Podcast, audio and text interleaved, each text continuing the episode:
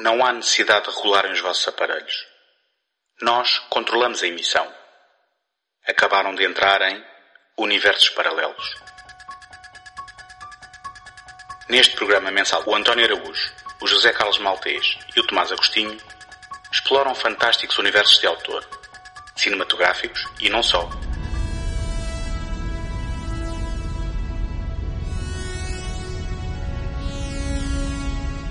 Mundos distantes em planetas desconhecidos até às áridas planícies do faroeste, não haverá pedra por virar numa busca contínua pela centelha de criatividade que alimenta a nossa imaginação.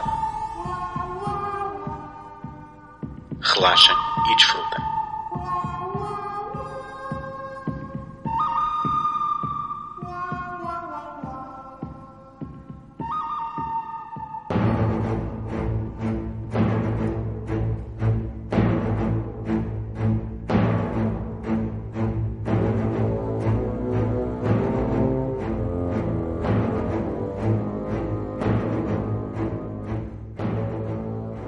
1897, o irlandês Abraham Stoker publicou aquele que viria a ser o seu mais famoso livro.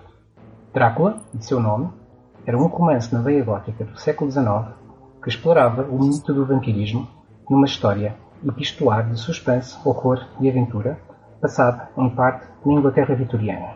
Não que os mitos de vampiros não fossem já conhecidos no folclore europeu, nem que não tivessem sido já tema de algumas obras literárias, mas pela força das suas personagens, pela imaginação e apelo da história, pelos vários níveis de simbolismo que dela se podem inferir, Drácula causou impacto e o vampiro que lhe dá nome veio a tornar-se impossível de matar, sendo considerado, logo a seguir a Sherlock Holmes, a personagem de ficção mais vezes adaptada ao cinema.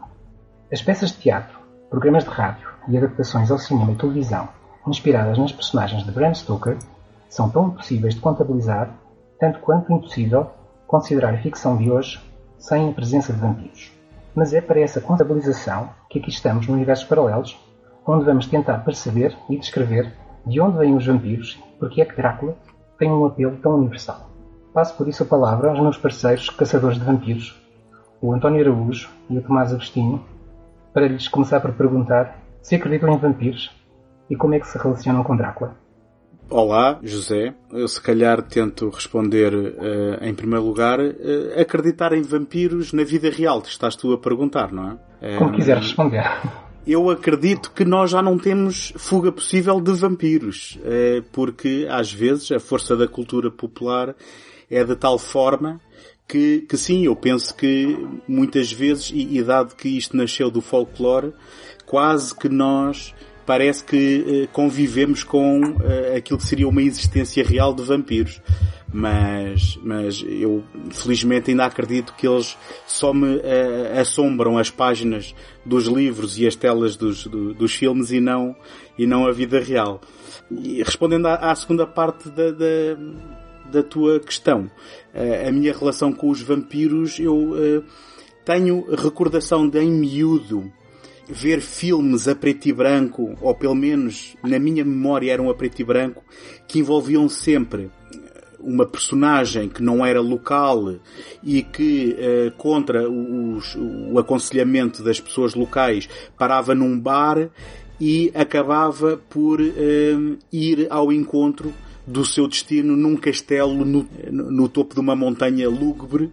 E, e, na verdade essa imagem sempre esteve comigo se bem que nenhum dos filmes que eu agora revejo, eh, em, em, nenhum deles eu consigo identificar que filme terá sido esse, ou se era só uma imagem genérica que eu entretanto acabei por compor também uh, na minha imaginação. Mais tarde, eu penso que tomei consciência para aquilo que era o Drácula do Bram Stoker, precisamente com a versão do Drácula do Francis Ford Coppola, que me apanhou numa boa idade para o ver no cinema, para ficar completamente apaixonado por aquela visão e aquela estética do, do, do Coppola, ao ponto de comprar a banda sonora em CD na altura e de ter convivido muito com a banda sonora e de ter comprado o livro do Bram Stoker, que eu por alguma razão não o li e antes de o poder ler devo ter emprestado e nunca mais me foi devolvido.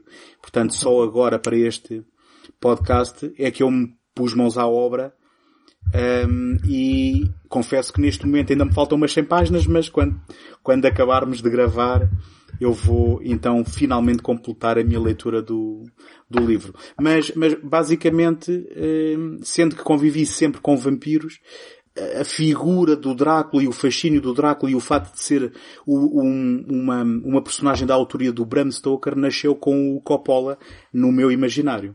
E tu, Tomás? Olá, António. Olá, José. Eu devo dizer que a minha relação com o Drácula, até à preparação para este podcast, era meramente derivativa de outras histórias de vampiros ou a partir de spin-offs como o filme do Van Helsing. Portanto, resumindo, eu nunca tinha visto nenhum filme oficial do Drácula até, até a preparação deste episódio, lamentavelmente, de facto, porque agora depois de ter visto alguns, percebi-me que estava a perder qualquer coisa. No entanto, é curioso que eu já tinha lido o livro antes de ver filmes do Drácula, portanto, de facto, também tinha essa relação literária com o Drácula, e portanto tinha uma visão bastante clássica desse mito, desse, do, do conde sanguinário.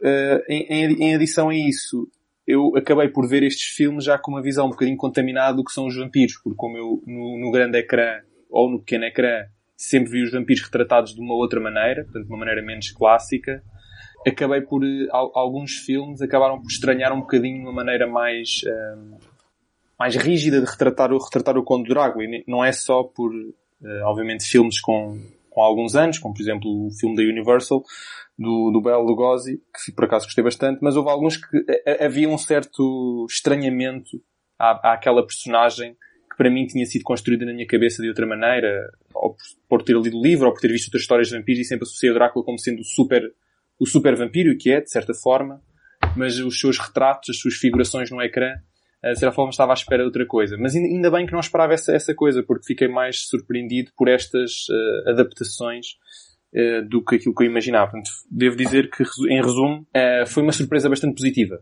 Em geral, diria que foi uma, uma grande surpresa poder ver estes filmes do Drácula. Olha, respondendo à minha pergunta, já agora sobre vampiros, não acredito nos vampiros, mas é curioso como, como o termo acabou por ganhar outras conotações e hoje em dia fala-se, por exemplo, de vampirismo ou, ou de, de, instintos vampirescos eh, quando, quando se fala de, na exploração, até em termos políticos, etc. E, e, portanto, de certo modo, vou ter que acreditar em vampiros, que são os vampiros que, que, que assolam a sociedade de outra forma que não seja simplesmente o, o sugar de sangue. Quanto à, à minha relação com, com o Drácula, eu não lembro bem como é que, quais foram os primeiros filmes que vi, ou como é que os vi. Sei que tenho, tenho a, a, a memória dos filmes da Hammer, que provavelmente durante os anos 80 eu fui vendo aqui e ali na televisão, os pedaços ou inteiros, e, e se calhar sem os associar bem uns aos outros e sem perceber bem o que estava a ver, uh, percebi-me daquele personagem que era o Drácula, que também nos ia chegando de outras formas, porque acaba por ser uma das personagens mais icónicas da cultura ocidental e, e, que vamos vendo um pouco por todo lado da publicidade até, até a animação, aos desenhos animados e há, tantas representações de Drácula que a personagem para mim era, era, era bastante, bastante familiar. Uh, li o livro, uh, penso que por alturas de, de, da estreia do filme do Coppola, uh, na altura eu podia ver o filme já com o livro lido e foi o que eu fiz. E, e, e pronto, a, a, paixão tem sido, tem sido bastante constante e, e como vocês sabem, eu, eu, criei um blog chamado Janela Encantada, passo velocidade, que foi, foi muito por culpa da Hammer e destes filmes uh, que eu queria, queria escrever sobre eles e queria anotar uh, o que pensava deles e foi por aí que tudo começou. E, e pronto, isso já diz um pouco da minha relação com, com, com, este lado mais aristocrático do terror. Que, pronto, como eu disse há pouco, começa no, no, num livro, no livro do Bram Stoker, de, publicado em 1897, que é um autor curioso, do qual uh, ele escreveu mais, escreveu outros contos de terror, escreveu mais alguns romances, mas, mas do qual uh, pouco ficou em termos de popularidade. Não, não, ninguém conhece Bram Stoker por outros, outras coisas que não tenham sido uh, o, o Drácula. Embora haja um outro conto chamado, não sei se vocês conhecem, que é o Drácula's Guest, Uh, que, que, ao que supostamente diz... ah diz sim era o que tu ias explicar com certeza pois, que, diz, supostamente é... um prólogo que foi excisado do, Exato, da edição é. final não é? Exato. E, e, não acrescenta muito mais uh, e, e, a partir daí uh, a pergunta que eu vos deixo é como é que se relacionam com, com a literatura ou, ou os contos de, de, de vampiros que, que, possam ter influenciado ou coexistido com, com o Drácula de Bram Stoker. O que é que vocês conhecem da, da cena? Eu, uh, se calhar, desta vez despacho a minha resposta porque ela é não existente.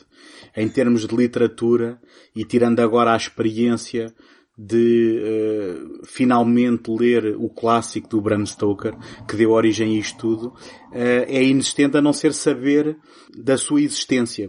Por exemplo, eu, eu se calhar fugindo um bocado à tua pergunta, mas endereçando-a, o ano passado vi um, um, filme no, no Motel X, que passou lá muito discretamente, que é uma adaptação de um texto anterior que é precisamente Carmilla, que tem a curiosidade de ser um livro de 1871 uh, eh, pelo Sheridan Le Fanu, um, ehm, que não só um, ehm, faz alusão ao vampirismo, ou pelo menos no filme que eu vi, ehm, no, o vampirismo é um elemento que é, de certa forma, eh, inferido, não é explícito, como também faz algumas alusões a lesbianismo, o que para a época deveria ser algo completamente, digo eu, controverso e inusitado.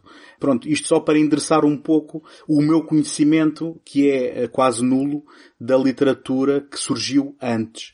Por isso, se calhar, passa aqui a, a palavra ao Tomás, que terá lido muito mais do que eu também, imagino eu, neste, neste preceito. Não, sabes, não, não, não, não li, não li muito mais do que tu, na verdade terei lido praticamente o mesmo que tu, uh, até porque só venho sugerir, uh, sugerir mais um título, é? que supostamente até é o primeiro título, resultado outra vez daquela famosa noite que o Lord Byron organiza no verão de 1800 e, corrijam por favor, 18, 1818, portanto em que participou a Mary Shelley, o Lord Byron o, e o Percy Shelley e este quarto uh, autor, John William Polidori, uh, que escreveu o conto. Era o médico, era o médico do Byron, parece. Exatamente, exatamente. Um, que escreveu este conto chamado Vampire, uh, com Y, em vez de I. E que terá sido, portanto, resultado desta mesma noite de escrita da qual todos nós sabemos, e nós próprios aqui no, no podcast já, já, já, já, já discutimos isso e já, já referimos, não necessariamente como tema central, mas surgiu Frankenstein da Mary Shelley, nesse, nessa, também nessa noite. Não foi obviamente tudo fruto de uma só noite, mas este conto, uh, pelo menos teve o seu ponto de partida nessa noite, ou nesse verão de escrita. Nunca se sabe se foi só apenas uma noite ou se foi um verão. Curiosamente, vou brevemente desse conto. Esse conto já disse chama-se Vampire, foi publicado em 1819. Portanto, eu acho que foi um ano depois dessa, desse evento de escrita. Curiosamente, o, portanto, o, vampiro, ou a quem atribuem a personagem de vampiro, também trata estes temas de vampirismo e é, portanto, considerado por muitos a primeira história que junta elementos de vampirismo que já existiam na tradição oral e em mitos de folclore, uh, num género literário coerente. E esse género literário, uh, ao contrário do romance do Bram Stoker, que está tradicionalmente associado ao gótico, este pequeno conto está associado à tradição do, do romântico, do romantismo, que estava mais em voga na altura. Curiosamente, o vampiro principal aqui, obviamente, não se chama Drácula, mas chama-se Lord Ruthven. Mas, ó Tomás, não há também aí a curiosidade de que este livro foi originalmente editado como tendo sido da autoria do Lord Byron e só mais tarde é que sim, foi é, sim, eu, eu, eu, exatamente. Ele foi publicado, okay. Eh, foi publicado numa, numa revista, na New Monthly Magazine, e foi uh, falsamente atribuído como A Tale by Lord Byron. Ninguém queria ler coisas do seu uh, médico, não é? Não, tanto que eu assumo que o médico nem sequer fosse um nome conhecido. Portanto, eu vou ser sincero, não investiguei se ele tinha mais obras, obra publicada, mas obviamente o Lord Byron já era subejamente conhecido. Tinha umas quantas receitas muito famosas lá na rua. Exato, uns, uns frascos de, de, de, medicina geral. De Laudano. Exatamente, e, e curiosamente só, só anos mais tarde é que foi, portanto só em impressões futuras é que foi, o, o nome dele foi removido e foi colocado o nome do John William Polidori. Obviamente, este livro acabou por influenciar tudo o resto e há, há, vários livros que exploram mesmo as origens do vampirismo na literatura do século XIX e quase todos eles assumem como este tem sido o primeiro e, e serviu, obviamente, uma influência, teve uma influência muito forte no, no livro do, do, Bram Stoker. Eu li umas coisas uh, num livro que comprei há uns tempos que se chama Children of the Night, Classic Vampire Stories, que, que é um livro interessante que... What music they make. É, exatamente. Que Sad music. Une vários contos destes e, e, alguns capítulos do livro que eram demasiado grandes para incluir num livro que é uma compilação de tantas coisas. mas dá uma, uma ideia bastante geral do que, do que se andava a fazer. Já agora dizer que no mesmo ano e da mesma sessão terá saído o, aquilo que ficou conhecido como Fragment of a Novel, um fragmento do Lord Byron. Ele começou um conto de vampiros que não chegou a acabar. Uh, depois, no, no, uns anos mais tarde, outro, outro livro, esse sim, de, de, de grande fogo, um livro enorme, chamado Barney the Vampire, de um tal James Reimer. E, e, e, a partir do meu conhecimento é mais também sobre, sobre ou a partir de, de, do cinema. Uh, há um conto do, do francês Guy de Maupassant chamado Orla, que deu um filme com o Vincent Price, Diary of a Madman, uh, que, que, era uma, uma versão francesa de um, de, um, de um espírito que tem algumas características vampirescas, embora não seja assumidamente um vampiro de modos nos habituados, até porque ele é invisível e aparece mais em alucinações. Depois, na Rússia, Alexis Tolstoy criou algo que se chamou The Family of the Vordalak, em que os Vordalak são uma espécie de vampiros que depois são usados num filme do Mario Bava, o famoso Black Sabbath, uma das histórias, um filme que é apresentado pelo Boris Karloff. E, e, pronto, e depois temos também, como, como bastante conhecido hoje em dia, ou, ou mais ou menos popular hoje em dia, as histórias do, do Sheridan Le Fanu, como disse o António, uh, que pelo facto de ter mulheres como vampiras, portanto, a ser, serem histórias no feminino, tem feito correr muita tinta e, e, tem feito, tem gerado muitos filmes. A Hammer, por exemplo, dedicou-lhe 4 ou 5 filmes e, e, de vez em quando surgem novas adaptações. Mas voltando sempre ao, ao Bram Stoker, pronto, eh, já agora uma nota ou duas sobre a carreira dele. Ele, ele era funcionário público em, em, em, Dublin, casou em 1878, à altura em que se mudou para Londres, muito por culpa de um, de um ator uh, de quem ele se tornou alguns dizem mesmo apaixonado, que era Henry Irving, um grande ator da época, que ele, de quem ele passou a ser agente e, e, porque era crítico de teatro antes disso e escreveu críticas muito favoráveis a esse ator e o ator contratou. Uh, ele mudou-se para Londres e, e, a partir daí começou a investigar estes mitos, até porque ele, graças à atividade de, de, de, agente desse ator, correu um pouco a Europa a dada altura e terá tido contacto com, com as com, as, com os mitos europeus e, e, e, criação de vampiros e o que é que seriam vampiros e estes monstros que se alimentavam de sangue. E o que é que vocês, uh, é a pergunta que eu faço a seguir, como é que vocês veem uh, a vampirologia, chamemos-lhe assim, e tudo, tudo, toda esta ideia de que, de que há algo mais que é lá, transversal a, muitos, a, muitos, a muitas culturas e da Ásia às Américas Uh, esta crença em, em, seres que se alimentam de sangue, com isso conseguem imortalidade, com isso nos atormentam, etc. Eu arriscaria dizer que o vampirismo, tal como muitas outras formas de expressão cultural, são uma forma de nós lidarmos com a nossa mortalidade. E uh, para mim o conceito do vampirismo está inerentemente ligado ao conceito da morte e à nossa relação com, com ela a partir do momento em que uma das características do vampiro é a vida eterna, não é? E depois hum, é engraçado encontrar, e obviamente que eu falo pela experiência, mais daquilo que sei dos filmes do que propriamente na literatura, mas encontrar como estas crenças folclóricas, muitas vezes, que, eh, segundo consta, ehm, eh, muitos destes mitos já vêm desde o tempo das culturas gregas e romanas, eh, portanto isto não é algo que surgiu só no século XIX, isto depois foi intensificado nessa altura eh, muito à conta também de, de, algumas superstições vindas dos Balcãs e da, e da, da Europa de Leste, mas o, o, que eu estava a dizer é que eu acho graça como um, eh, em encarando uh, através do vampirismo a questão da mortalidade, depois muitas vezes as histórias vão se dividir entre aqueles para quem a vida eterna é uma bênção ou se calhar mais frequentemente, eh, é uma cruz que tem que ser carregada e portanto ehm, também é assim, e já que trouxe a imagética da cruz ao barulho, eh, também o vampirismo acaba por ser um reflexo do lado negro por oposição àquilo que é o, a luz, portanto as trevas contra a luz, o bem contra o mal. E uma coisa que um, me foi agora uh, revelada ao ler o livro do Bram Stoker é que este é um livro para mim que tem um centro muito cristão. E portanto o, o vampiro aparece como uma expressão que vem denegrir aquilo que é a alma, tal como ela é conceptualizada por um cristão católico. E, portanto, eh, eu penso que, respondendo diretamente à tua pergunta e fechando aqui um, o que estou a dizer, isto parte inerentemente do nosso medo de morrer, como muitas das outras expressões que vamos encontrando na, na arte. Medo de morrer só ou também medo dos mortos? Já agora.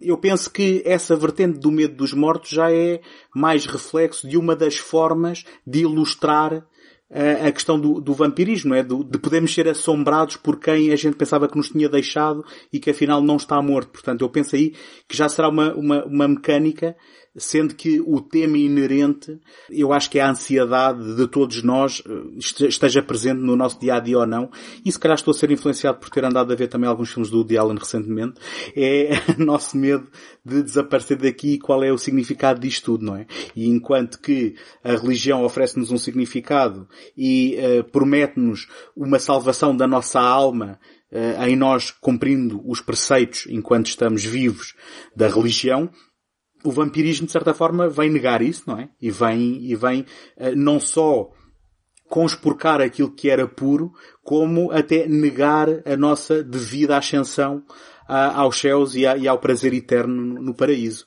Sim, é, é só porque eu se calhar, se calhar queria colocar uma diferença entre o vampirismo como expressão cultural, o vampirismo enquanto expressão de ansiedades sociais e o vampirismo enquanto prática moderna. Porque, por exemplo, nós quando pensamos em vampiros, pensamos numa, lá, pensamos logo numa série de características que definem os vampiros, não é? Por exemplo, tenho aqui uma lista, vou ler só alguns que são mais ou menos clássicos. Uh, por exemplo, caçam à noite, a luz solar enfraquece os seus poderes, em alguns, noutros, acaba por uh, conseguir matá-los. Alguns conseguem transformar-se em morcegos ou lobos, têm uma, super, uma força super-humana, têm um efeito hipnótico e sensual nas vítimas, são incapazes de ver as suas imagens em espelhos, também é, também é algo que é debatível, não projetam sombra, tem algo tipo. No entanto, estas são algumas características que aparecem em alguns mitos do folclore uh, vampirístico e que depois algumas foram adaptadas para, para livros ou para o grande ecrã. Algumas foram até uh, subvertidas e outras foram acrescentadas ou removidas na sua totalidade. Uh, no entanto, o, de facto, o António começou por dizer que os mitos de vampiros surgem na antiga Grécia e na, na antiga Roma, e é, é verdade. Uh, no entanto, tiveram a, a, sua projeção máxima enquanto substituição uh, na, idade, na Idade Média, portanto, durante a, a peste negra, visto que uma das, uh, um dos sintomas que se notavam nos corpos vítimas da peste negra eram bocas com feridas bucais. E, portanto, começaram a associar isso a, a terem sido vítimas de vampirismo. Portanto, é curioso que o vampiro não se, não se apropriava do sangue das pessoas no pescoço, mas sim através diretamente na boca. Algo que, por acaso, uma, uma, uma, uma outra adaptação vampirística não Drácula terá feito em tempos mais contemporâneos. E portanto isto criou, uh, aumentou exponencialmente o medo que as pessoas tinham nos vampiros e começaram mesmo a ter algumas práticas um, bem até dentro do século XIX, como por exemplo era recorrente uh, pessoas tinham morrido em circunstâncias uh, peculiares ou que padeciam de doenças dermatológicas como a porfíria ou, ou até mesmo a gota, portanto que causavam pequenas uh, bolhas na pele e que, ou problemas de pele, como por exemplo a anemia, eram normalmente associadas a vítimas de vampirismo ou elas próprias vampiros e portanto normalmente eram, era frequente, depois de morrerem, uh, atravessarem uma estaca no seu coração e serem decapitadas como forma de garantir que não, não voltavam. E portanto isto foi bem até ao século XIX. Obviamente temos a famosa lenda do, do, supostamente original, o, o Conde Drácula, não é? O, o, o Empalador, portanto o Vladimir o Empalador. E curiosamente, segundo alguns especialistas, ele nem sequer terá sido a base direta para o Drácula do Bram Stoker. Portanto, terá não, sido... Estás a falar do, do Vlad III, não é? Conhecido como Vlad o Empalador. Exatamente. Ele terá sido inspiração mais quase no nome e se calhar até na sua descrição física. Eh, Exatamente, do próprio, uma figura Sim, do que propriamente naquilo que são as características de um vampiro, não? Sim, não, é a única... Essa associação depois é retomada pelo Bram Stoker, mas alega-se que isso foi na, na investigação do Bram, Desculpa. No Drácula do, do Coppola, queria eu dizê-lo, eh, mas no, naquilo que foi a investigação do, do Bram Stoker, ele terá tropeçado nessa figura que é um herói na, na, na Roménia, tanto quanto eu entendo, e que ele se terá inspirado nele mais para o nome do que propriamente para dizer que ele terá sido um vampiro ou que terá tido características que o tenham levado a usá-lo como porque, a personagem do seu livro. Porque de facto a única característica em comum que eles têm acaba por ser o, nome e neste caso o, portanto, a, a, a localidade de origem, portanto, a Transilvânia lá na Roménia. Uh, Até porque Drácula vem da ordem do Drácula, que é dragão em romeno, não tem nada a ver com vampirismo, tinha a ver com uma ordem que eles tinham instituído lá para, uh, para os seus combates. E quer dizer, isso agora, eu, eu não posso entrar pela história porque aquilo, Sim. eu não percebo nada de história e é muito complicado, mas não tem nada a ver com vampirismo o nome Drácula. Uh, isso é mais alguma coisa, Tomás? Uh, não, ia, ia, ia, ia, só dizer, falar na, na, na componente do vampirismo enquanto prática social contemporânea, que há algumas pessoas que se autodenominam vampiros uh, na medida em que bebem sangue de outras pessoas, portanto, de, doadores voluntários, assumo eu, espero eu, um, ehm, e que têm como razão beber o sangue por duas razões. Primeiro, porque creem que os, os torna vampiros, e segundo, porque creem que o, o, sangue tem propriedades curativas e, portanto, acabam por, uh, por beber o sangue. Isto porque, de facto, nos mitos uh, médicos do, do, da, da, da peste negra durante a época medieval, uh, beber sangue ajudava por vezes a curar certos problemas de pele. Uh, não sei até que ponto é que isto é, é, está corroborado cientificamente, mas era um, uma espécie de tra tratamento, tratamento caseiro contra certos problemas de pele era beber sangue. Então não sei se as pessoas de hoje, estranhamente, tantos séculos depois continuam a tomar essa prática achando que faz algum bem quando está cientificamente provado que não faz bem nenhum e na verdade é potencialmente grave e perigoso para a saúde ingerir sangue de outras pessoas. Quanto mais, mesmo o nosso. Nas minhas investigações uh, vi coisas curiosas, como por exemplo, muita gente atribuir ao personagem, à personagem Lilith, uh, da, da, que, surge na, na, nos livros religiosos judaicos, na Bíblia, nos livros da Bíblia judaica, digamos assim, como a antecessora da Eva, a primeira tentativa de Deus para dar uma, uma companheira feminina ao Adão, que depois foi rejeitada porque era, era muito era muito assertiva e não se queria assim uma mulher para, para um homem bíblico. Uh, e esta Lilith uh, acaba por voltar mais tarde para infernizar a vida ao Adão e à Eva e tem algumas características que hoje são descritas como características de vampiros e há quem diga que em termos literários é a primeira vampira da história. Para os fãs de Indiana Jones também podem pensar sempre na, na deusa Kali da Índia, eh, como que é, que é, um, é um espírito maligno uh, que se alimenta de sangue e, portanto, também por aí se pode chamar um, um, vampiro. Que, que é aquilo que parece é, é haver uma grande uma grande disparidade de, de, monstros, deuses, espíritos que se alimentavam de sangue com quase todas as mitologias e, portanto, parece ser algo recorrente. Uh, e pronto, e como o António estava a dizer, uh, terá as suas razões uh, algo que, que, os vampirologistas, chamemos assim, uh, pessoas que, que, estudam, estudam estes efeitos, uh, têm encontrado é, ao, ao, ao procurar determinadas, em determinados locais em, em, que houve evidência deste medo, encontrou-se túmulos que foram rearranjados, onde as ossadas ou os corpos foram rearranjados naquilo que parece ser combater o tal vampirismo, como as estacas espetadas, que se calhar no início tinham uma, uma finalidade bem mais prosaica, que era pregar o corpo ao caixão para que ele não se levantasse, não, havia aquela, não era necessariamente a tal história de traspassar, com uma estaca de madeira, um coração, etc. É, mas era, era mesmo só o pregar o corpo ao caixão, o retirar, o retirar, o decapitar e retirar do crânio e colocá-lo num outro local. Havia quem fizesse, por exemplo, cruzes com os ossos, com o fémur, cruzes, uma cruz com que, que colocava por cima do, resto da, da, do esqueleto, uh, tudo uma série de práticas que aconteciam, segundo está descrito em alguns, em alguns textos, quando determinadas regiões, aldeias, ou, eram assoladas, lá está, por pestes, pragas, até mesmo por crimes inexplicáveis, em que de repente alguém dizia isto é obra de um vampiro e ia-se procurar, uh, com ou sem razões, um, um, um caixão onde, onde pudesse estar o tal vampiro e depois, uh, pronto, o resultado é isso. Uh, há, há, um caso, há um caso que é, está descrito que aconteceu em 1718 na Sérvia, quando o exército austríaco estava uh, em, em, em conquistas descobriu uma aldeia onde as pessoas estavam mais preocupadas não em combatê-los, mas sim em, em abrir o, as campas no cemitério e espetar estacas nos, nos, corpos todos, porque eles achavam que aquilo estava inundado de vampiros. E isso espantou muito os soldados sérvios e ficou descrito na literatura, talvez seja um dos casos mais antigos em que há um documento escrito sobre estas práticas.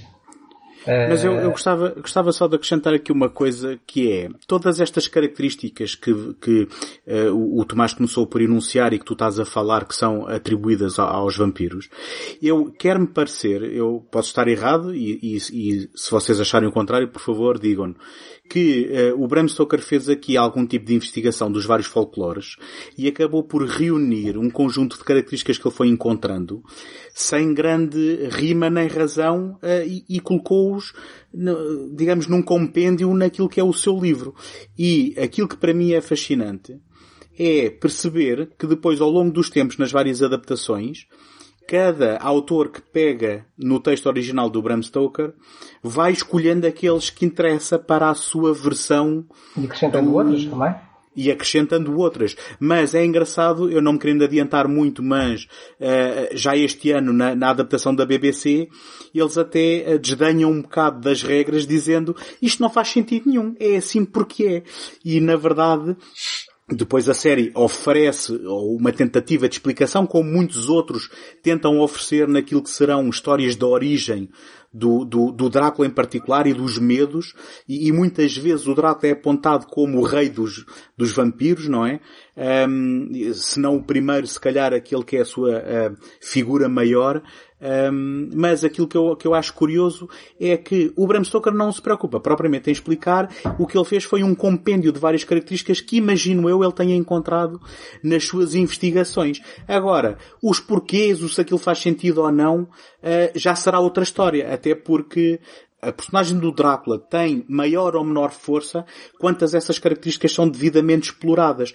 Porque o ele poder se transformar numa neblina, o ele poder se transformar num morcego, num lobo, quase que parecem fazer dele uma personagem intocável e realmente muito difícil de, de, de controlar e de, e de vencer. E portanto eu penso que eh, depois o que vai acabar por ter graça nas, nas várias adaptações é a, a escolha seletiva destas características para tentar-se fazer uma história consistente. Sim, sem dúvida. Eu só estava a enumerar estas, estas, estas histórias para dar a ideia de que antes de haver Bram Stoker e depois de haver Bram Stoker, hum, a ideia do vampiro como, como uma figura folclórica era, estava muito enraizada e muito bem difundida e talvez isso tenha ajudado a que depois, uh, implicitamente e até de um modo quase subconsciente, a, a personagem tenha ganho um peso tão grande em todo o mundo. Mas já agora, eh, passando mesmo ao Bram Stoker, nós ainda não falamos do livro, que, é, que é, tem uma construção, para quem o ler hoje, sem, sem grande contexto, uh, achará curiosa, uma construção que é, que é um livro feito uh, como um compêndio de diários e de cartas dos várias personagens, quer a escreverem uns para os outros ou simplesmente a anotar as suas, as suas ideias para depois alguém mais tarde vir a ler. Uh, o que é que vocês acharam do livro? E... Eu acho que tem a mesma força de um reality show hoje em dia. Ou seja, dá um QB de verosimilhança que o aproxima daquilo que para o leitor deveria ser uma experiência real. Porque mais do que uma obra de ficção e, e contada found, da forma... Found footage. Uh, exatamente, Exato. exatamente. Eu, eu, eu penso que terá uh, garantidamente esse, esse efeito para quem o terá lido na altura, de uh, uma sensação um pouco mais de verosimilhança do que se fosse um livro construído tradicionalmente. Eu, uh, e agora falando da minha experiência pessoal, eu, eu acho o livro muito interessante, se bem que compreenda que ele até possa ser muito complicado, uh, porque tem uma leitura que para nós já não é moderna, não é? Por outro lado, a mim fascina-me a, a, forma como ele retrata uma certa uh, altura um, e um espaço, não é? Estamos a falar um, do final do século XIX, estamos a falar de personagens em Londres e, e há uma certa aura de cavalheirismo que já não existe, há uma certa forma de abordar e das próprias pessoas comunicarem muito formal, um, um racionalizar extremo daquilo que são os sentimentos de quem uh, é outra pessoa que está, que está na outra ponta da, de uma conversa quando uma personagem quer dizer alguma coisa. Um, e, e eu por acaso é engraçado, isto agora só um pequeno parênteses, isto fez-me lembrar há um livro uh, que é Night to Remember, que é sobre uh, eh, um, o afundamento do Titanic. Eu agora está-me a escapar o, o, o, autor, peço desculpa, mas um, depois podem procurar se tiverem interesse, em que um, ele escrevendo uns anos depois do afundamento do Titanic, recolhendo testemunhos, e a propósito da cobardia de muitos homens terem uh, uh, entrado nos botes à frente de mulheres que ficaram para trás, ele dizia que para ele era o fim de uma determinada era de cavalheirismo. E, e eu penso que é exatamente dessa era que está retratada no Bram Stoker's Drácula, que um, ehm, penso que era exatamente dessa era que se falava aqui que se perdia, que está ali retratado, que é uma coisa que para nós já está um bocado ultrapassado, mas que nessa perspectiva para mim isto é quase uma cápsula temporal de uma forma de estar muito diferente da nossa.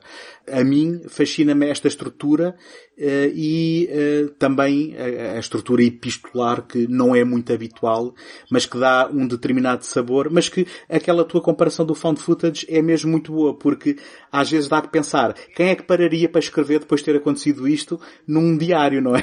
Tal como no found footage, quem é que continua a filmar estando numa coisa destas a acontecer?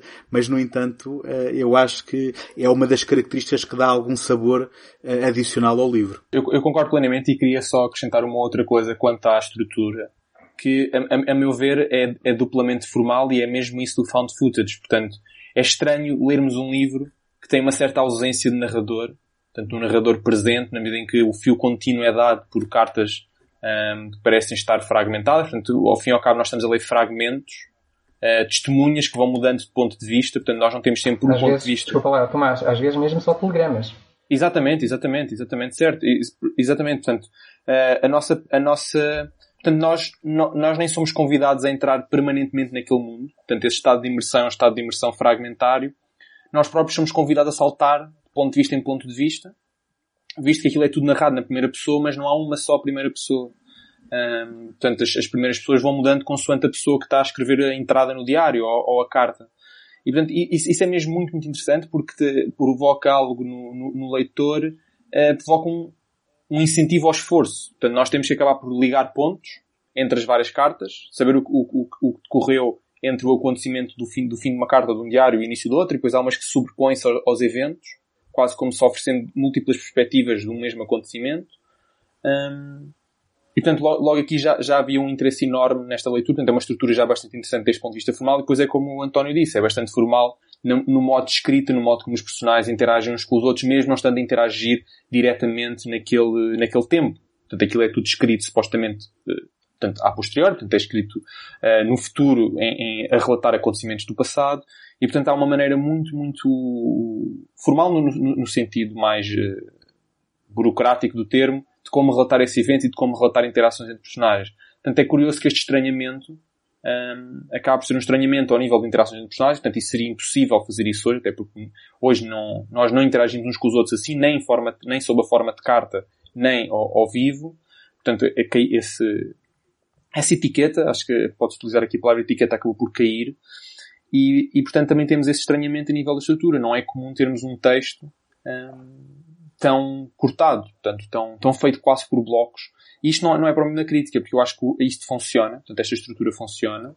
Eh, é de facto um livro longo, é um livro que é, é de certa forma denso, não só devido a, eu, por exemplo, li, li inglês, e portanto tem alguma densidade a nível vocabular, mas a nível de estrutura gramatical também, que obviamente uma pessoa que não é uh, nativa de, do inglês terá eventualmente dificuldades, mas é também por essa distância que o António referia de uma era que já não é a nossa portanto, de uma era pré-moderna, quase.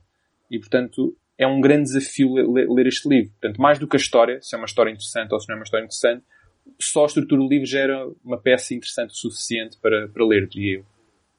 Eu já agora, deixem-me só acrescentar uma coisa que me esqueci, que é, e depois há, há uma curiosidade que a própria personagem do Drácula é quase uma não personagem, a sua existência uh, ou a sua influência na história é quase mais como uma sombra sobre as personagens que nós estamos uhum. a seguir e que só nos raros momentos em que há interação ao início e depois ao fim é que nós temos uh, relatos em primeira mão sobre uh, o Drácula. Quase tudo o resto é nós estarmos a lidar com as consequências de ele ter intervindo na história sem que ele seja uma personagem ativa porque não pode ser relatado por quem não contactou com ele diretamente, mas está assim só a, a, a, acompanhar em segunda e às vezes em terceira mão. E é muito interessante também essa, força de a sua presença estar eh, constantemente a pairar que nem um espectro sobre a vida das personagens e as ações das personagens, até que elas uh, conseguem ligar os pontos e perceber o que se passa e apontá-lo como um alvo, digamos, a, a, a, ser abatido, não é? Eu diria até mais um pouco, uh, uh, algo que me impressionou no livro foi também o, o grau de detalhe que se põe em cada momento. Seja desde o tal folclore com que o, o, o vampirismo é descrito, uh, até depois ao, aos vários acontecimentos, mesmo quando eles são apenas adivinhados, ou como estava a dizer o António agora, descritos um pouco à distância e, e, e, onde vários personagens estão a fazer uma espécie de um puzzle sobre uh, reunir conhecimentos para tentar chegar à verdade. Uh, até depois a determinados momentos bastante mais, mais práticos, como, como não seja a, própria questão das transfusões de sangue, que é algo que eu suponho, não tenho grandes conhecimentos de medicina, mas uh, suponho que naquela altura se fosse muito inovador e, e, e é ali feito como sendo, como sendo pronto, uma técnica revolucionária Sim. e escrita em muito detalhe eu segundo li, acho que ainda não era uma, uma prática aceite e, e, e, regular no ano em que o livro foi escrito. Pois, imagino que sim. Eu, como, como questão de detalhe, ofereço também outro exemplo muito curioso, que é, um, alguns dos excertos do, do diário do, do Dr. Seward são uh, ditados para um, ajudem-me, uh, como é que se chama? Dictafone. Pronto, um dictafone. Uh, e depois há aquele, há aquele momento em que o próprio diz, uh, bom, eu não consigo selecionar o ponto que quero rever como num livro. Eu teria que pôr isto tudo a rolar para poder chegar lá. E é um, é um lado prático que depois até tem influência na história, porque a mina oferece para passar um, à, à, máquina de escrever aquilo que são os relatos para o, esse dictafone, mas que eu achei muito curioso que isto um, é, é, quase como nos tempos da, da, em que nós gravávamos músicas numa cassete, não é? Em que nós, não era como no CD em que podemos saltar para o ponto que queremos, mas teríamos que andar à procura se quiséssemos uh, recordar um determinado evento num determinado dia. Um, acho que isso também é outro dos elementos do, do, tal detalhe que enriquece esse texto que tu estavas a falar, José. Sim, e, e de um olhar, e no fundo o, o Bram Stoker faz isso, uma espécie de ligação de dois mundos, não só porque passamos da Transilvânia para a Inglaterra, como há, há, há sempre esse lado bastante presente no livro, que é a ligação entre o passado, o tal vampirismo e todos os mitos, e o presente, ou mesmo o futuro, o modernismo que já se começava a viver na Inglaterra e daquilo aquilo que acabaste de dizer acaba por ser um, um bom exemplo. Now that you have learned what you have learned, it would be well for you to return to your own country. I prefer to remain and protect those whom you would destroy. You are too late. My blood now flows through her veins. She will live through the centuries to come, as I have lived. Should you escape us, Dracula, we know how to save Miss Mina's soul, if not her life. If she dies by day, but I shall see that she dies by night. And I will have Carfax Abbey torn down stone by stone, excavated a mile around. I will find your earth box and drive that stake through your heart. Come here. E, entretanto, este modernismo leva-nos agora para uma coisa mais moderna que não havia no tempo de Bram Stoker. Mas, quer dizer, já havia, mas ele se calhar não chegou a conhecer, que era o cinema. E, e, com um personagem destes, ou com um livro destes, não, não, não espanta que as adaptações tenham começado muito cedo. E vamos entrar então agora por esse mundo fora, uh, na primeira adaptação não oficial, porque o nome não é usado, os direitos de autor não permitiram, mas o, o, o, primeiro filme que fala de Drácula com um outro nome é o Nosferatu, o Vampiro, não me atrevo a ler o nome em alemão, do, do F.W. Murnau, de 1922, de uma forma de fazer cinema muito diferente daquilo que depois mais tarde viríamos a conhecer, e ainda no tempo mudo, com, com, com muito de teatral, é? na, na, na, na época áurea do, do expressionismo alemão, e num filme que para hoje, para muitos hoje ainda é um dos mais marcantes, não o mais marcante dos filmes de vampiros. Que, qual é a vossa relação com, com o Nosferatu? Enfim, este é um daqueles filmes que nós eh, já quase que vimos nunca tendo visto, não é? Eu penso que a influência dele é de tal forma que muitas das suas imagens nós mais cedo ou mais tarde entramos em contacto com elas e eh, mesmo não sabendo exatamente se será de um filme chamado Nosferatu ou Drácula ou o que seja, eh, conseguimos sentir imediatamente do que é que se trata e, e temos uma, uma memória muito difusa de, de a conhecer. Um, eu não sou o maior um, espectador de filmes mudos do mundo um, e, e, tenho sempre que fazer, uh, digamos, uh, uh, mentalizar-me de qual é o enquadramento histórico, porque já está de tal forma distante daquilo que é a minha dieta cinéfila, não é? no entanto, é inegável reconhecer um, o impacto e se calhar até, imagino eu, aquilo que foi a inovação e a, e a força das imagens para uh, os espectadores uh, da altura. Eu penso que não tenho muito mais a dizer uh, do que isto e possivelmente vocês têm coisas bem mais interessantes para acrescentar da vossa experiência e conhecimento deste filme. portanto, passa a palavra. Uh, Mas diz lá coisas mais interessantes do que o António. Uh, não, sei, não sei se serão mais interessantes. Mas eu devo dizer uma coisa. Eu há bocadinho quando disse no início que nunca tinha visto nada do Drácula, oficial, o Nosferatu é exceção, que eu não só já tinha visto, como é um dos meus filmes uh, prediletos da minha vida. E portanto a minha relação com Nosferatu é uma relação bastante, bastante agudizada. E portanto eu não coloquei como Drácula porque o mito do Nosferatu é tão grande ou maior que o próprio mito do Drácula. Portanto, no cinema pelo menos.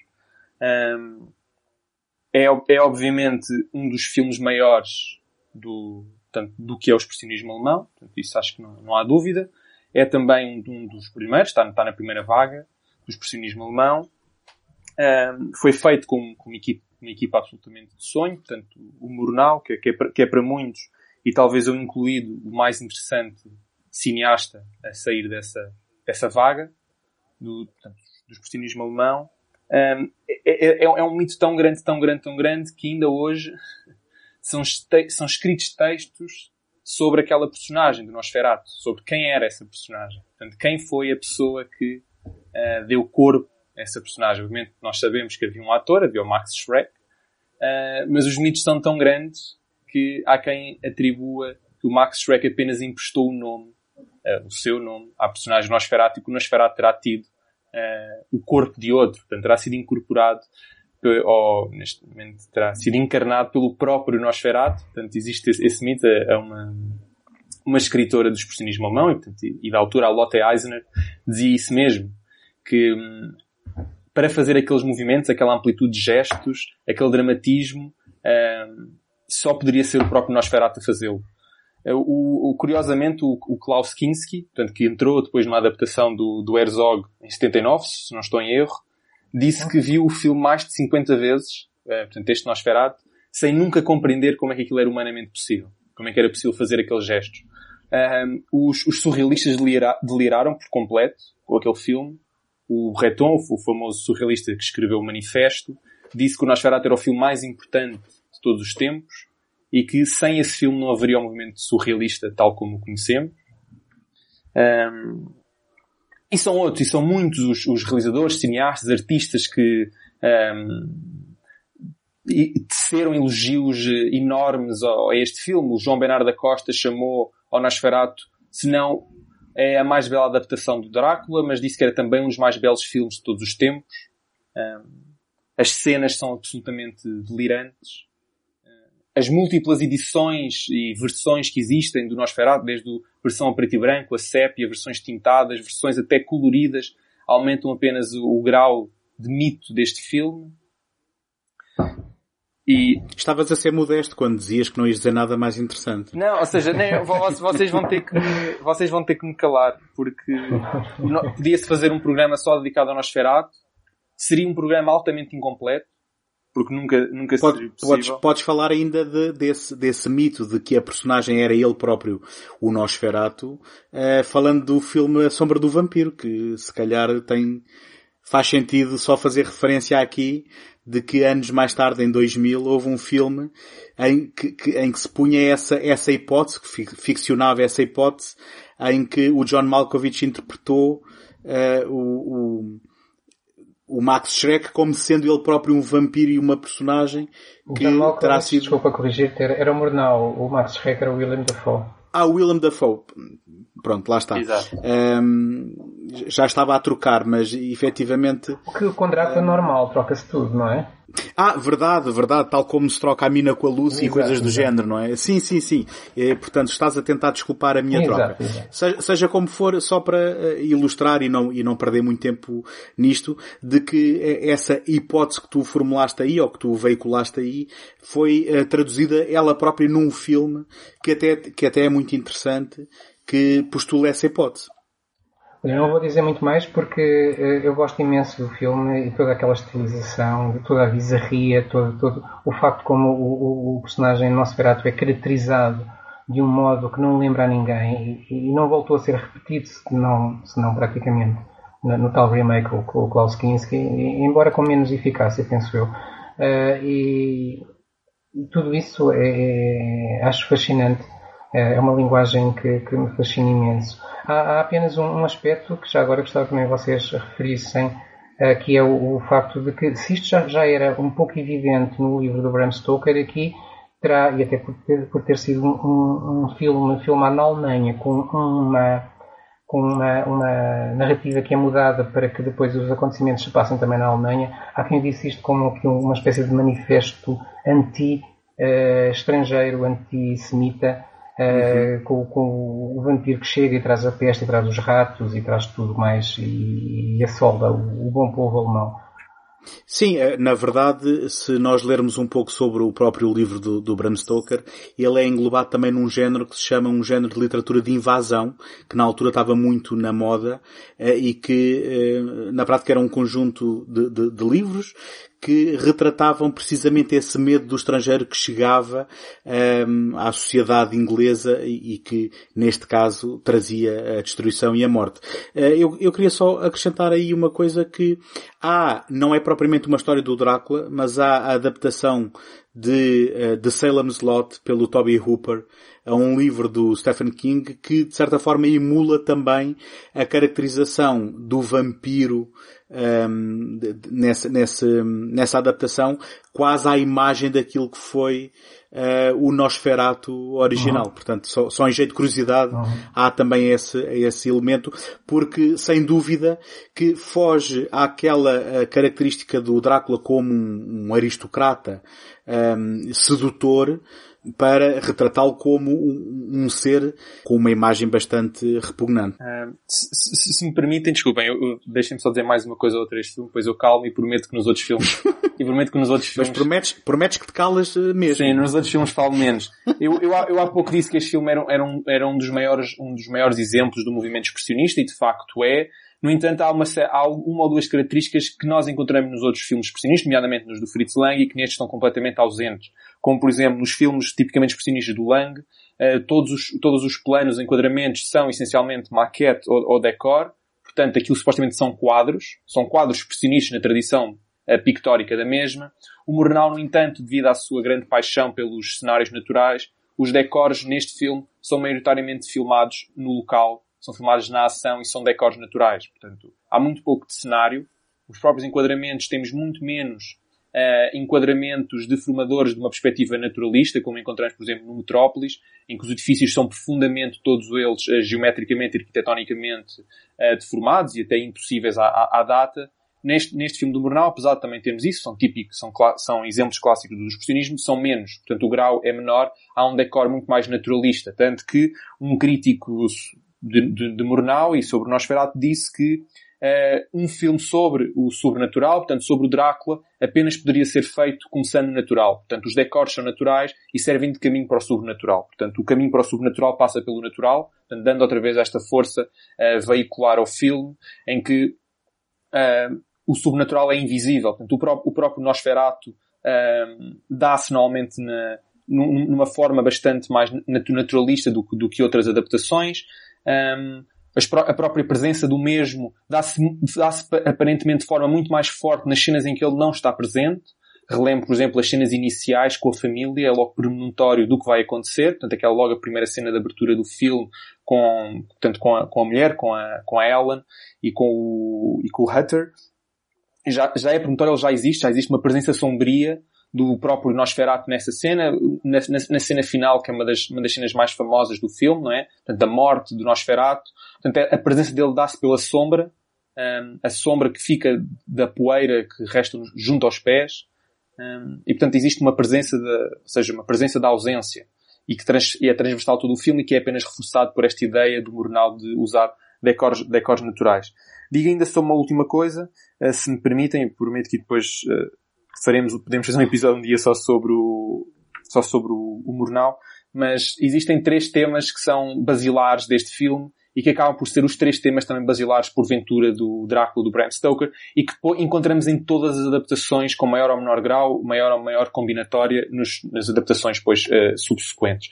Portanto, falo do, do tema da, do sangue, o tema do mar e o tema da mulher. No fundo, o sangue e o mar são outros nomes para a mulher mas vamos tentar ter estas, diria eu, estas três imagens e depois vamos ver que elas vão estar presentes nas adaptações que vamos falar daqui para a frente.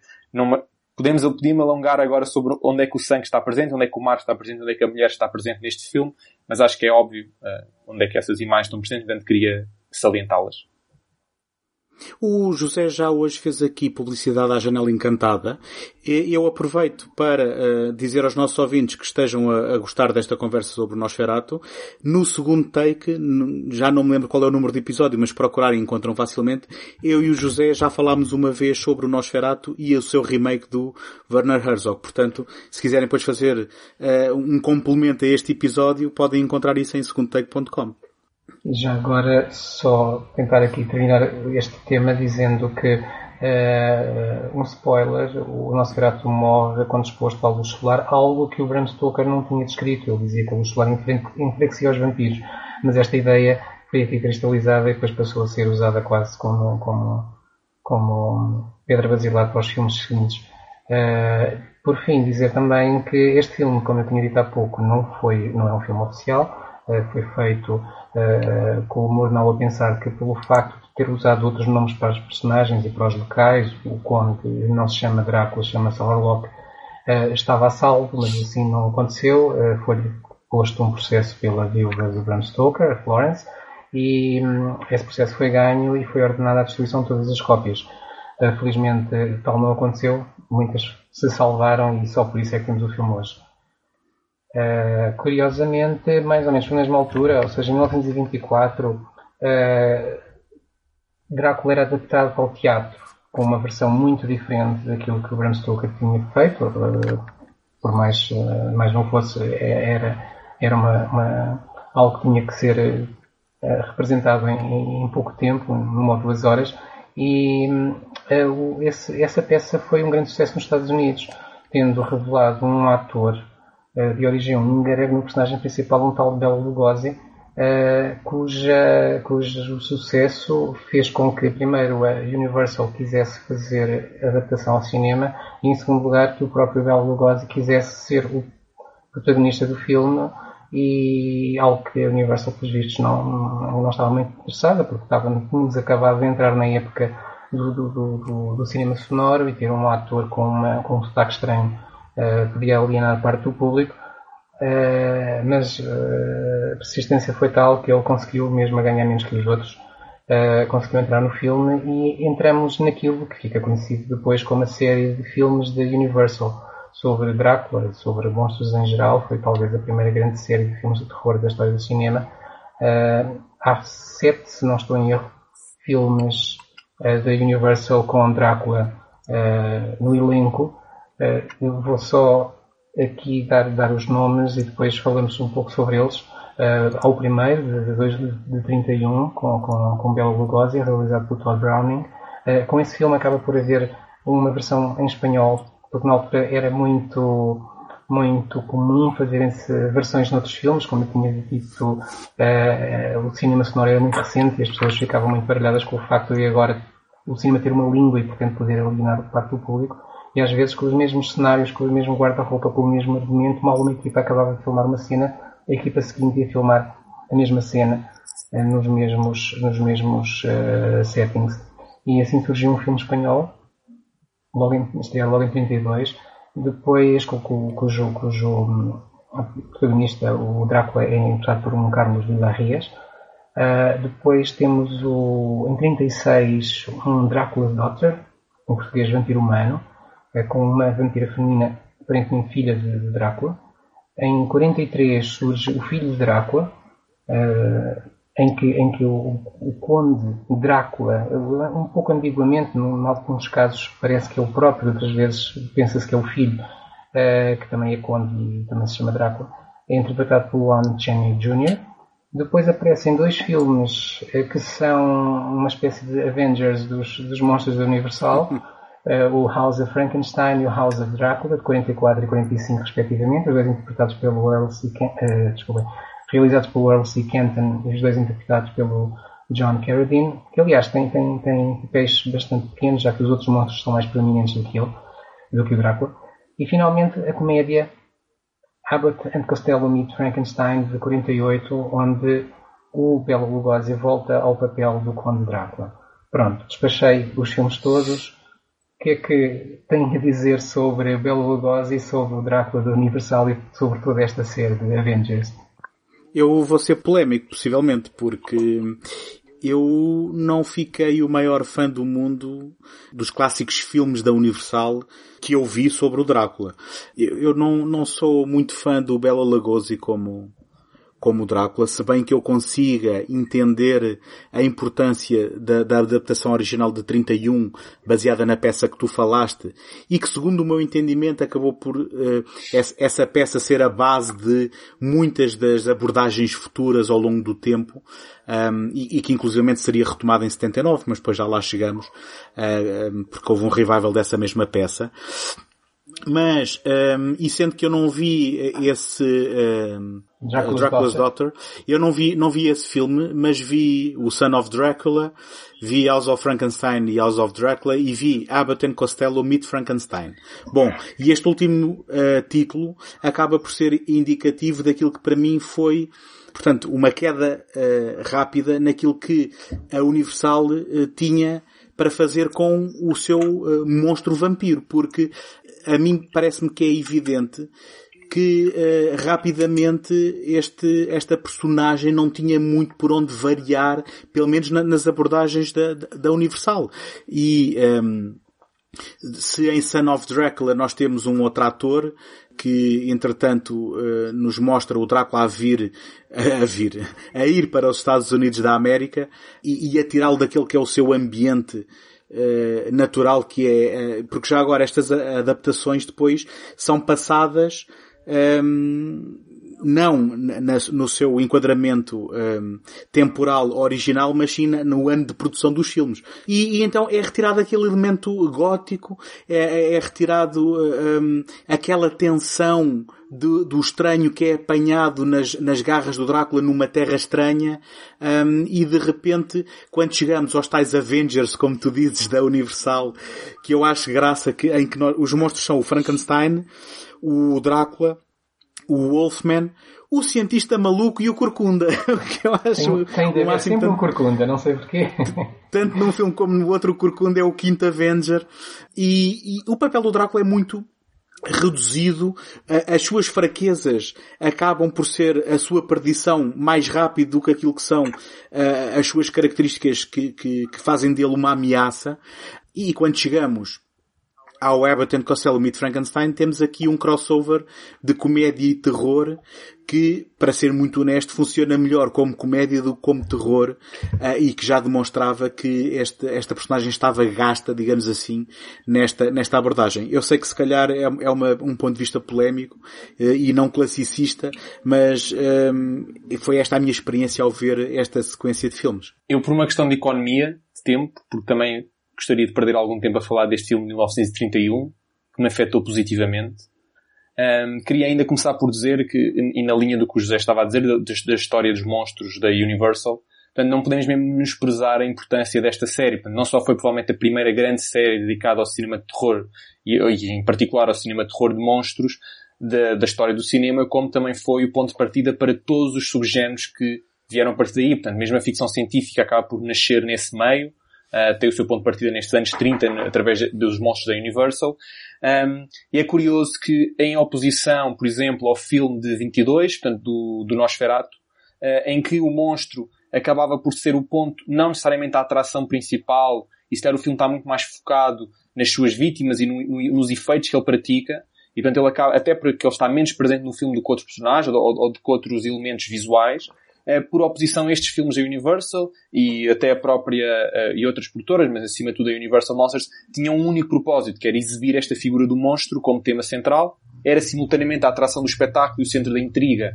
Portanto, a ideia era exibir monstros que, que pudessem uh, meter medo. Portanto, a ideia era impor esta, este sentimento de medo nos espectadores, algo por exemplo, o filme do Nosferatu teria outros propósitos, portanto, iam além desse propósito. Estes filmes eram muito mais uh, direcionados esta ideia de mostrar um monstro na sua completude e na sua totalidade. E portanto, isto eu queria dizer só em relação a qual era a intenção, se calhar, de Universal, ao fazer, ao fazer estes filmes ao longo dos anos 30 e obviamente usar estes tropos clássicos dos monstros. Pensamos no Frankenstein, na Múmia e no, e no Drácula, uh, como se calhar os três principais desta, desta, sob a chancela da, da Universal. Eu queria, em relação ao filme, ao filme de 31, há várias coisas que podíamos dizer acerca desse filme. Um, se por um lado era um é um filme que deve muito ao expressionismo alemão, não é completamente um, um, um, acaso. O diretor de fotografia desse filme é nada mais nada menos que o próprio Karl Freund, uh, um dos diretores de fotografias mais importantes do expressionismo alemão e talvez a pessoa mais importante no campo da cinematografia do século XX, tendo inventado simultaneamente o sistema de iluminação de três pontos, que é utilizado hoje em dia, ainda hoje em dia na televisão, e provavelmente a sua invenção mais importante, e é considerado como a invenção mais importante da cinematografia do século XX, a câmara livre. Portanto, ser possível filmar sem o uso do tripé. Portanto, esta ideia de que podemos andar com a câmera acoplada ao peito, podemos colocar a câmera em gruas, colocar a câmera em dollies, andar com a câmera de um lado para o outro, ou seja, colocar o plano em movimento dentro do próprio plano, é uma invenção deste cinematógrafo alemão, Karl Freund, que tem uh, debaixo da sua carteira filmes como o Golem, portanto um dos primeiros filmes de terror, que nós não, não falámos, mas é de 1920 e é também dedicado a esta mitologia do Golem, na tradição alemã, necessariamente tradição judaica alemã. Um, tem também, esse foi diretor de fotografia do próprio Metrópolis, do Fritz Lang, que já foi aqui falado.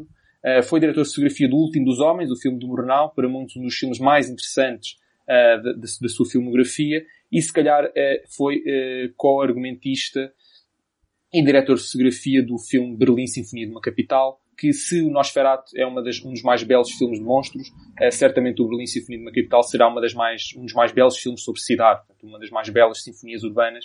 Portanto, temos aqui um diretor de fotografia uh, que é um enorme peso pesado e que, obviamente, todo o estilo visual do filme está moldado uh, a partir desse expressionismo alemão e temos vários planos que iluminam claramente essas influências. Eu vou só referir dois planos, podíamos referir mais. Há um plano do Renfield no barco, em que ele está no, no, no convés do barco, uh, ao, ao, pé dos caixões. Portanto, ele está no fundo das escadas e há um, um, um plano contrapicado uh, para a cara dele. Isso é expressionismo alemão no seu mais puro virtuosismo técnico, é um dos mais belos planos do filme, diria eu. Temos também nos últimos planos finais da, da abadia, aqueles famosos planos da escadaria, um, em que o Renfield está a cair das escadas, ele depois vem, etc. Também são, são, são planos absolutamente fenomenais. Mas todo o filme a câmara sente. -se. Eu, eu, senti neste filme, mais do que se calhar nas outras adaptações que aí vêm, um corpo da câmara. Portanto, a câmara, raramente a câmara está a saltar de um lado para o outro. Eh, a câmara, muito infrequentemente, se aproxima da ação. Portanto, a câmara deixa que a ação decorra nos planos mais uh, lá para o fundo, por assim dizer. Um, é um filme que tem uma iluminação absolutamente incrível. Portanto, eu, eu, é, é, uma fusão entre o expressionismo alemão e o que se viria a fazer no cinema clássico americano, nomeadamente. Tem muito de cinema no ar é um filme profundamente gótico, não só na sua arquitetura, mas nos seus temas. Uh, e agora falando, obviamente, é impossível não falar do próprio Bela Lugosi, que ao contrário do, do António, eu fiquei um enorme fã da sua performance.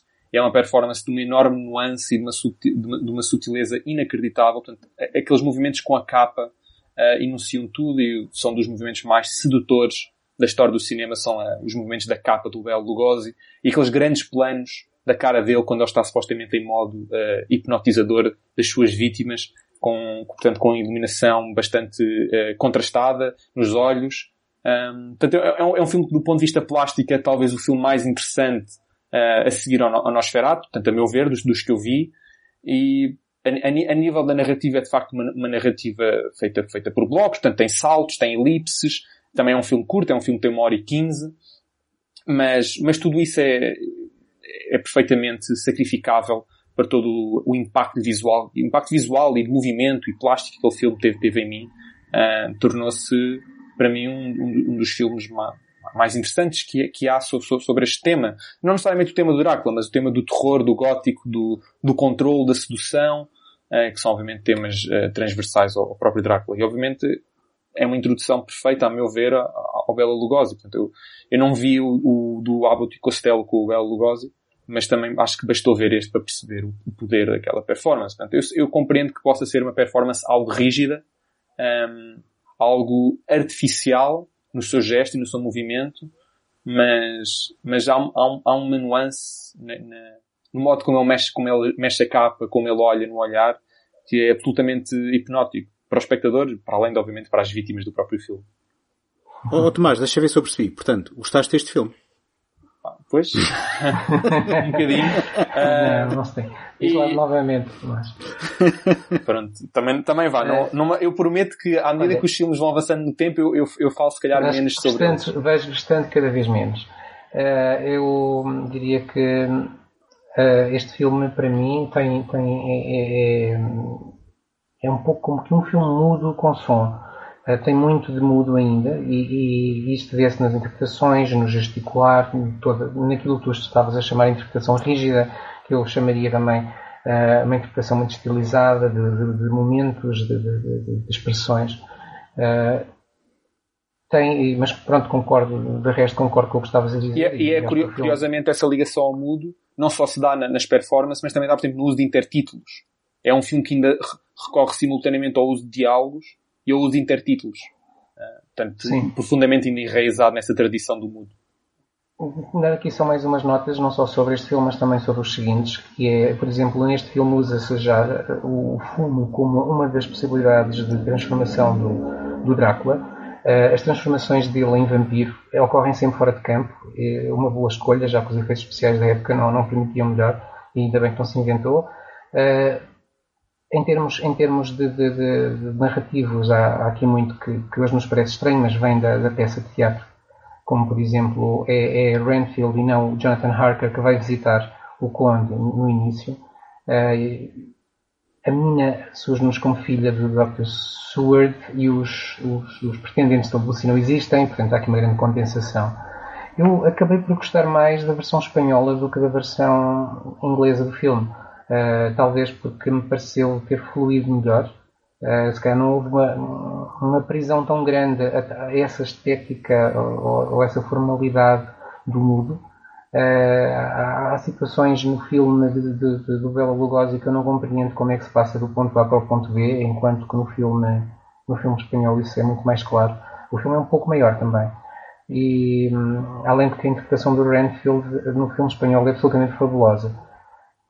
Depois, eh, passando um pouco à frente, dizer do, do Drácula's Daughter, um aspecto que tem sido muito referido ao longo dos anos é, é, o, é o, lado do lesbianismo, já que é uma, uma cena de sedução de uma mulher a partir da, da, da suposta filha de Drácula. Uh, o, que, o, que, lançava aqui um tema também, também recorrente, que é o facto dos filmes de vampiros permitirem, há quem diga, abordar temas que, na época em que eles são feitos, outros filmes não conseguiriam abordar porque ao colocarmos as coisas do ponto de vista do irreal, do, do, do sobrenatural ou do, do fantástico, uh, a nossa condescendência para os temas é maior, aceitamos-lo.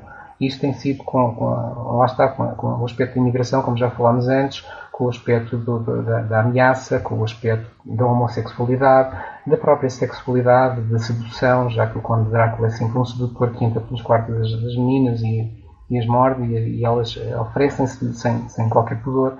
Uh, o próprio, o próprio contacto com o desconhecido, com o outro, com, com, com, com uma pessoa que é diferente de nós, isso tem sido abordado e nós, se calhar, vamos ver isto ao longo dos filmes de que formos falando agora. E, e este, se calhar, é um dos primeiros filmes onde isso é, é bastante claro, o, o tal Drácula's Daughter.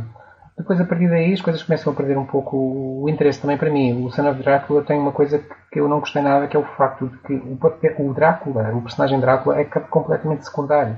Ele é manipulado por uma, por uma Southern Belle, já que isso se passa no sul dos Estados Unidos, que quer ser imortal e quer livrar-se dele viver a vida dela e, portanto, o Drácula acaba por ser um, um boneco nas mãos dela. Uh, e depois vem os filmes, os tais filmes dos Avengers, não é? Que não, de que já se disse tudo. Há, há, uma espécie de banalização muito grande que, e passando já aqui para o tema seguinte, que, que é a série, a outra grande série de filmes de Drácula, que é a série da Hammer. Oh Diz. Oh, oh José, deixa, deixas-me só acrescentar uma coisa antes de passar para a Hammer. Uh, na realidade, duas. Uma um, é que um, tu falaste há pouco dos efeitos especiais e que eles faziam bem a evitar mostrar certas coisas no, que não tinham a capacidade. Filme, sim, no primeiro. bem, no primeiro filme, mas em toda esta série da Universal há uma recorrência muito grande a algo que hoje em dia acaba por ter uh, um, uma perspectiva um bocado ridícula, que é a transformação do Drácula num, num, num morcego, que felizmente depois foi desaparecendo ao longo do tempo nas adaptações, mas que aqui era usado e abusado porque punham um morcego de borracha num, num pauzinho com uns fios e uh, punham o, o, o a andar de um lado para o outro, que é uma coisa que perde a força completa sim, completamente nesta sim, altura. Sim. Um, e, entretanto, um, outra coisa que eu queria só mencionar antes que passes para a Emmer é o facto de ter havido uma espécie de sequela também não autorizada, é quase como o Nunca, o Nunca Digas Nunca do, do, dos filmes da Universal, uh, em que o, um, a Bela Lugosi voltou ao papel num filme da Colômbia, que é o Regresso do Vampiro, um, em que eles também não puderam usar o nome Drácula porque não tinham os direitos. 44, uh, e que, curioso, Uh, que é um filme de 44 e que curiosamente um, é um filme que até tem o seu ponto de interesse. Eu, eu até há, há pouco tempo em conversa disse, uh, em jeito de, de, piada, que o melhor filme da Universal que eu tinha visto recentemente era da Colômbia um, e, e, onde o Bela Lugosi é usado numa boa história com boas personagens, um, mas que enfim, mas que segue muito a fórmula daquilo que estava a ser feito pela Universal. Era só para fazer a referência a isso antes que passe que ele, a Emma. Eu penso que ele, eu não vi mais filmes dele sem ser estes, mas eu penso que ele acabou por entrar noutros filmes de outras produtoras onde tinha papéis muito parecidos. Daí ter uhum. ficado sempre aquela, aquela, aquela iconografia de ser o, o Sr. Drácula, por, por definição. Uh, embora na Universal só tenha feito dois filmes e digamos que uma série e um a brincar, que é a tal comédia com o Abbott Costello. Exatamente o, o, de referência e aquele que se calhar foi o, o fim, digamos assim, da personagem, uh, ou, ou, pelo menos de ser levado a sério. Sim, sim. É? Embora já agora eu possa dizer que destes três filmes, o House of Frankenstein, House of Dracula e o Abbott and Costello Meet Frankenstein, eu acabei por gostar mais da comédia do que dos dois outros, supostamente Ah, eu também.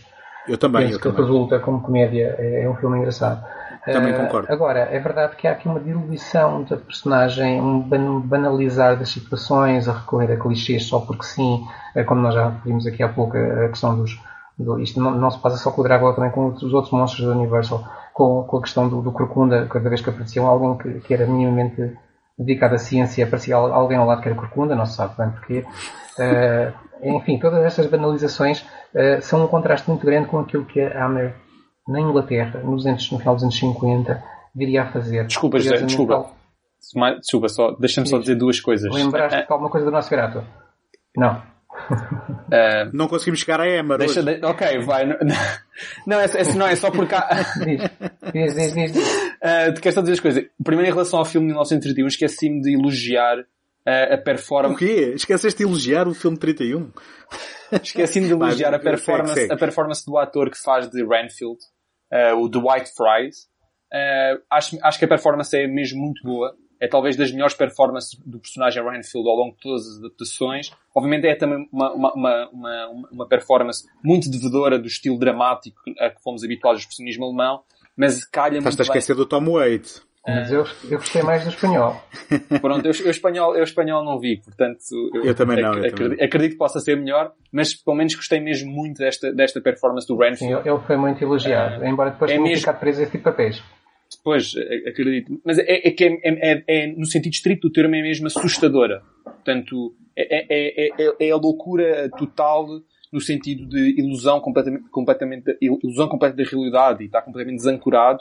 E portanto, é- aquilo é mesmo o, o louco por definição. Portanto, esse- isso é, essa performance a mim merece ser elogiada. Outra coisa que eu quero dizer, e antes de fazer a transição para a Hammer, porque estes dois filmes aqui, o de 31 e o de 1922, portanto, Nosferatu, têm duas coisas em comum, que é a, a falta de sangue visível no ecrã. Portanto, o Nosferatu não tem sangue nenhum completo. É, é- o sangue está completamente ausente do, do campo. Existe sempre de forma indireta, ou através das reações, ou através de uma outra presença simbólica, mas não se vê sangue. Um, e este filme de 31 também, a presença do sangue é completamente reduzida, até porque o filme é preto e branco e o contraste não seria tão grande entre o vermelho do sangue e o resto, e o resto da paleta cromática. A partir do momento em que Mas valeu a, valeu a interrupção porque é, um, é, uma, é um, um facto relevante e que é verdade, se não me engano, e corrijam-me se estiver eh, errado, para todos estes filmes da série da Sim, Universal. é. é?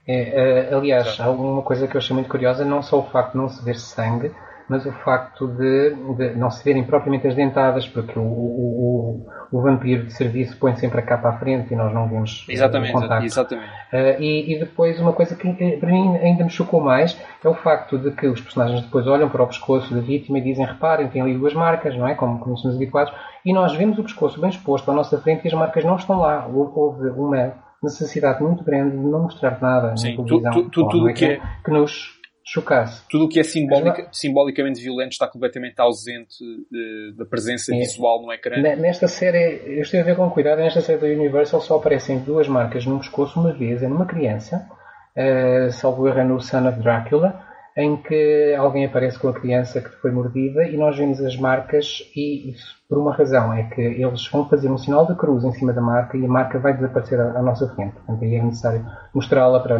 para, para, para a fazer desaparecer. Mesmo assim foi numa criança. Talvez se sentisse que eh, era menos chocante eh, do que ser numa mulher, por exemplo. Sim. Pronto, que isto, Então, que isto só posso estabelece a passar- diferença porque de facto o sangue é um, é um- Sim, tem um papel sim. preponderante, aqui, não- aqui não se encontra visualmente presente, mas no entanto aquela famosa frase que é repetida desde o Nosferatu do sangue tem vidas, ou sangue é vida, ou sangue são vidas, consoante a tradução que quisermos adotar, Sim, sim. eh, que foi logo dita pelo Renfield no, no Nosferatu e portanto é depois eh, replicada múltiplas vezes até à atualidade. Ela, no entanto, é- permanece verdade. Portanto, é de facto o sangue não está presente, mas está presente de uma outra maneira.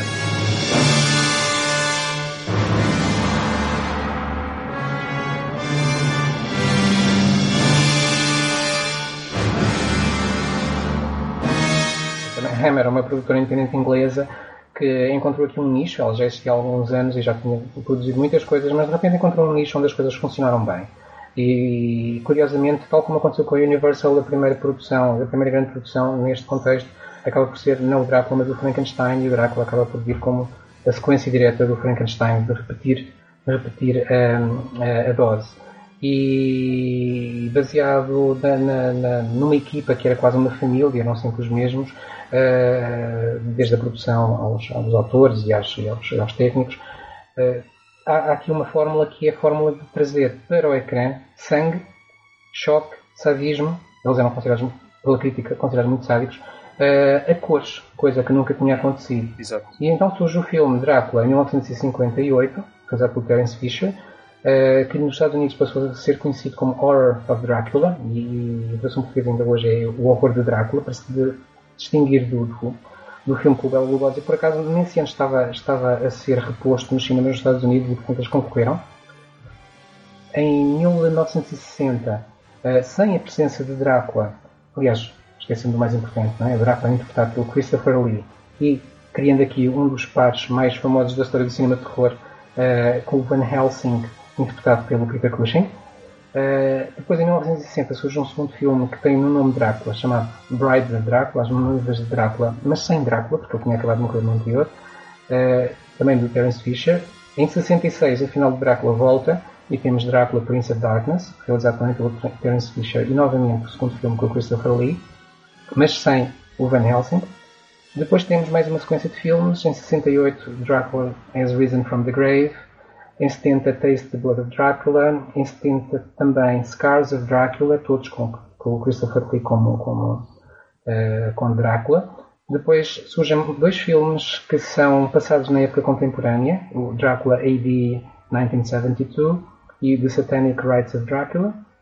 E finalmente há um filme que pode ser incluído aqui ou não, não interessa, em que o Drácula faz apenas um pequeno câmbio e já não é o Christopher Lee, que é um filme de Kung Fu, The Legend of the Seven Golden Vampires. Mas pronto, uh, uns melhores, outros piores. Temos aqui uma série bastante coerente. O que é que tem a dizer sobre ela? Ora, então agora desta vez vou falar bem. Pode ser? Pode ser. Porque. Então agora vais tu falar muito. Exato. Não sei se vou falar muito, não sei se vou falar muito, não sei se tenho muito para falar, mas, mas bem, vou falar, porque isto com base nos quatro primeiros filmes da, da, da Hammer, os três primeiros realizados por Terence Fisher e depois o Dracula has Risen from the Grave, o sinal de Drácula realizado pelo Freddie Francis, que muitos poderão lembrar-se por ter sido o diretor de fotografia do, do Homem Elefante do, do David Lynch e de outros filmes do David Lynch mais tarde. E eu sou, sou um absoluto fã destas adaptações. Um, sou um absoluto fã de, de, para começar das cores de, destes, de, destas adaptações.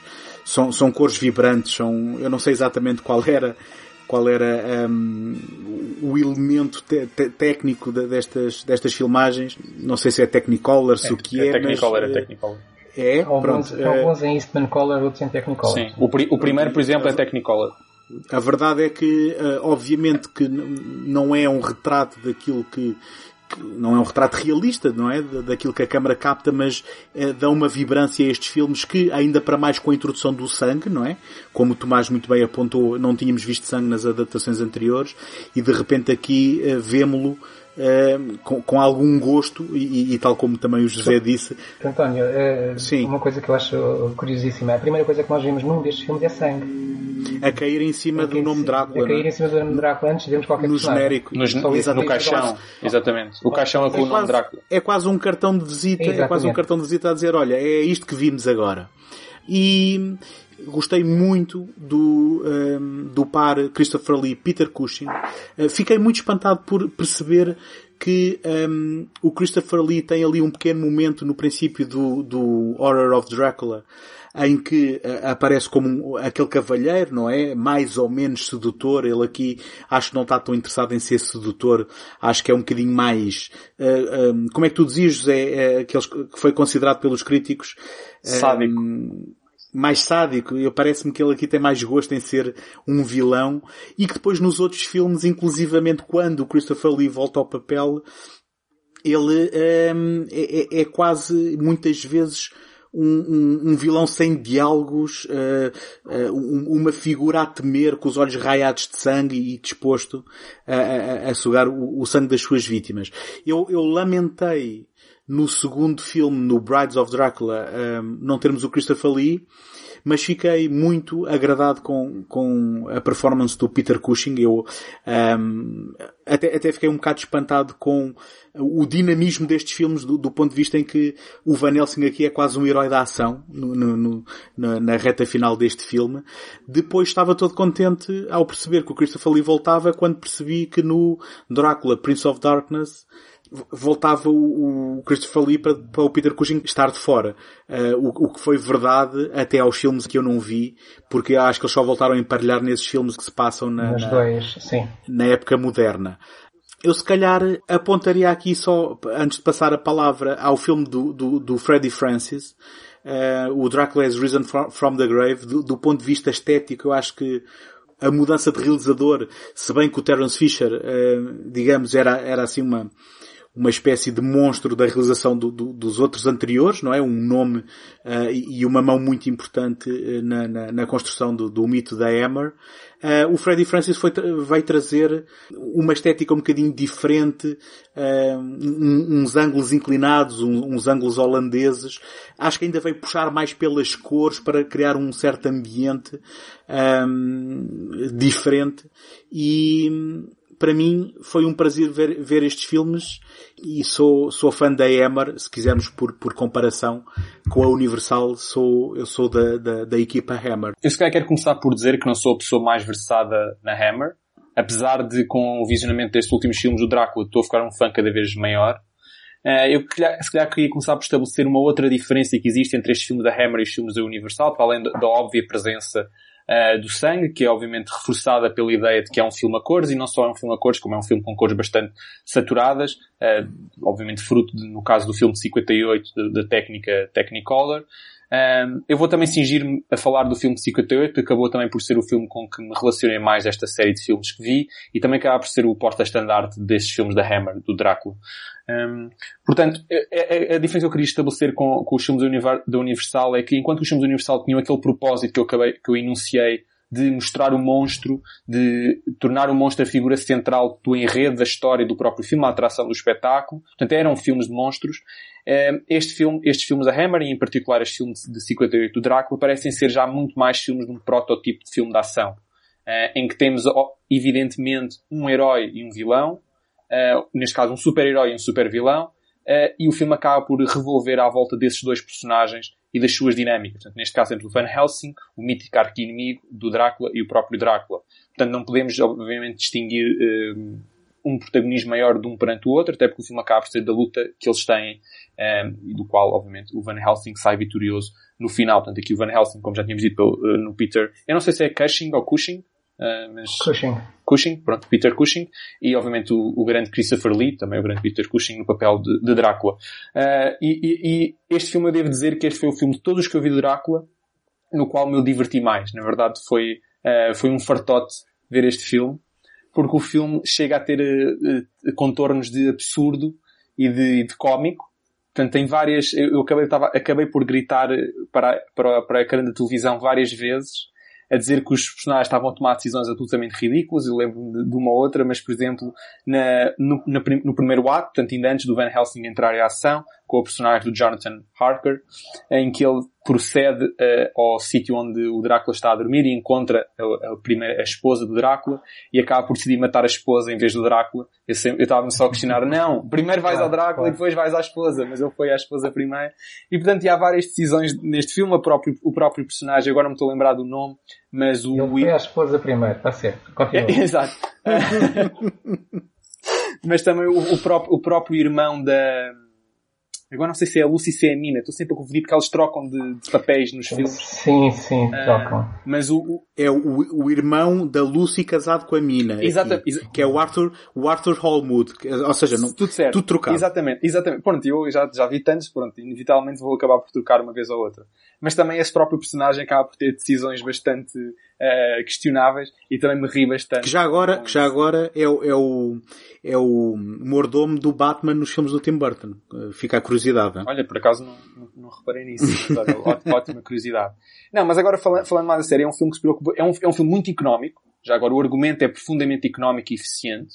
Uh, está muito menos preocupado com paralelismos horizontais com outras personagens, com outros arcos, com, sobre o que é, o, o que é isto e o que não é aquilo, sobre uh, preencher os três atos famosos da história, da história do Drácula do Bram Stoker, portanto o primeiro ato no Castelo do Drácula, o segundo ato no barco e o terceiro ato depois na abadia, tanto que é um filme que curiosamente se passa uh, na Alemanha, ou, ou num, num, num, passa-se tudo no mesmo país, portanto não há esta ideia de que eles viajam de Londres para a Roménia e passam, não, não existe, então eles vivem todos mais ou menos no mesmo sítio, tanto que eles podem ir para a casa do Drácula e para a casa do, do, do tanto onde, onde decorre uma boa parte do enredo, rapidamente e aquilo eh, parece tudo mais ou menos dentro da mesma unidade temporal e unidade de espaço até.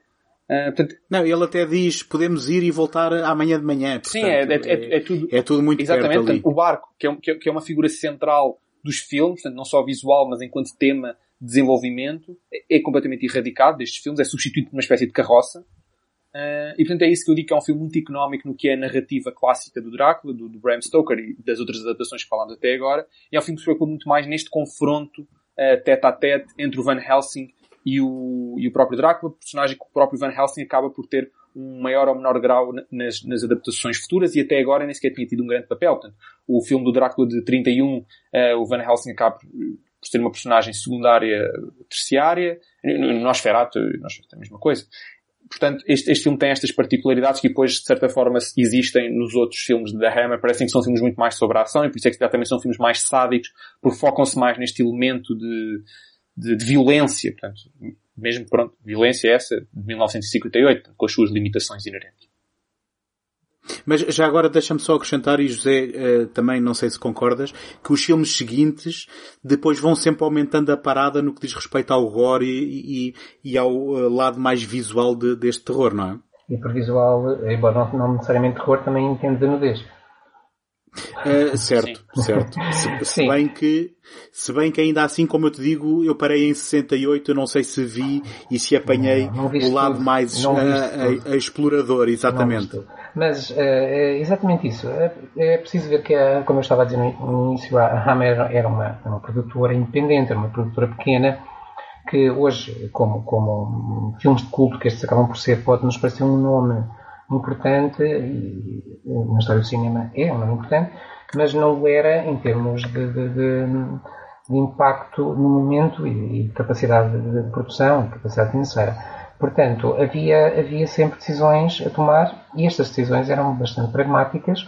Uma delas prende-se com isso, com, com, com o explorar de, de, de, dos temas que vendem, o sangue, a violência e mesmo o sexo, que, que vai começar a tornar mais, mais algo que se torna mais visível um pouco mais tarde, não só nestes filmes, mas também noutros filmes da Hammer.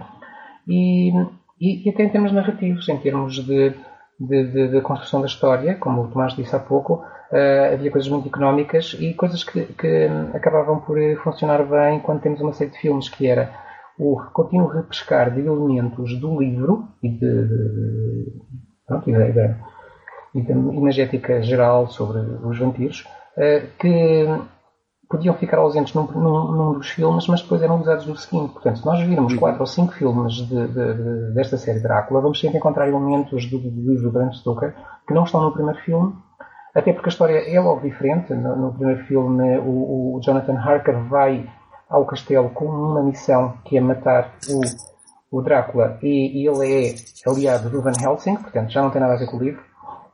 E depois vamos vendo, vamos vendo alguns elementos que não estão no livro, uh, que não estão no primeiro filme, a serem repescados mais tarde. E, e isso demonstrava um pouco uma necessidade que a Hammer tinha, que era mesmo com essa tal economia, uh, procurar elementos novos e procurar construir histórias que fossem apelativas com, com, trazendo alguma originalidade e alguma novidade, coisa que, por exemplo, o Universal acho que deixa de fazer porque limita-se a, a pôr monstros a, a lidar uns com os outros, sempre com as mesmas premissas. Uh... Já agora, oh José, deixa-me só perguntar uma coisa. Estavas a falar aí da questão dos vários elementos que se não são usados hoje, são usados amanhã. Uhum. Um, a questão que ficou perene e, e é utilizada um, invariavelmente de, do, do Drácula dormir num caixão, isso existe no livro? Eh, é um elemento que foi inventado nos filmes, não é? Isso não existe no próprio texto do Bram Stoker e ele dormir num caixão no, no fundo do seu, numa cave do, do seu castelo, para não? Ou é impressão Existe, existe, sim. Então ele leva caixões para Londres, os, os, os, os caixões... Não, mas ele leva, ele leva caixotes, caixotes de terra. Não são caixões. Ah, pronto, aí já não... Não é? Ou seja, eu acho é que a história do caixote sim, foi sim. depois transformada de uma forma romântica em caixão, não é? Sim, sim, muito provavelmente sim, sim. É, era só uma Sim, sensação por, que eu tinha. Por acaso não tinha é pensado É tão nisso, prevalente. É pois, pois, eu também é, Sim, penso é, nas caixas de terra. É, porque é verdade, é verdade. terra do seu próprio eh, país e ele no livro é, é, descrito que ele envia para Londres não uma, mas muitas, ele distribui, para Londres não para a Inglaterra, ele distribui-as por muitos pontos, tanto que a parte final, uh, ou, ou, a penúltima parte para lá do livro, é a busca das várias caixas que podem estar em certo, pontos muito certo. diferentes na Inglaterra.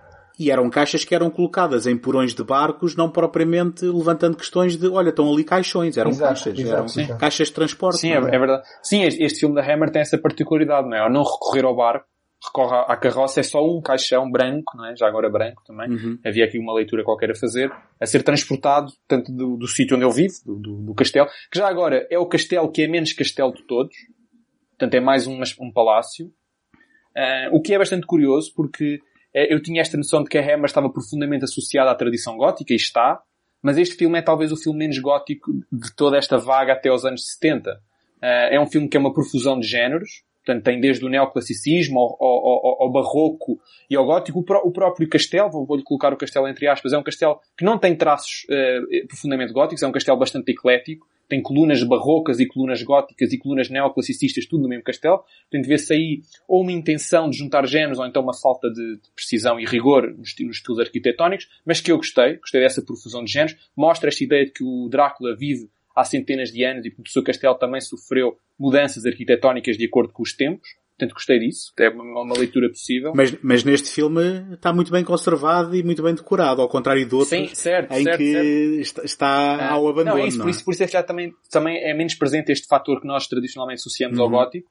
Uh, por várias razões. O facto, de ser, o, o, facto de ser o primeiro a cores, ou dos primeiros, também coloca um choque normalmente do gótico. Nós pensamos no gótico nas sombras, no preto e no branco, nos contrastes, etc. Na, na, nas, nas teias, ruínas, nas ruínas, exatamente, na escuridão.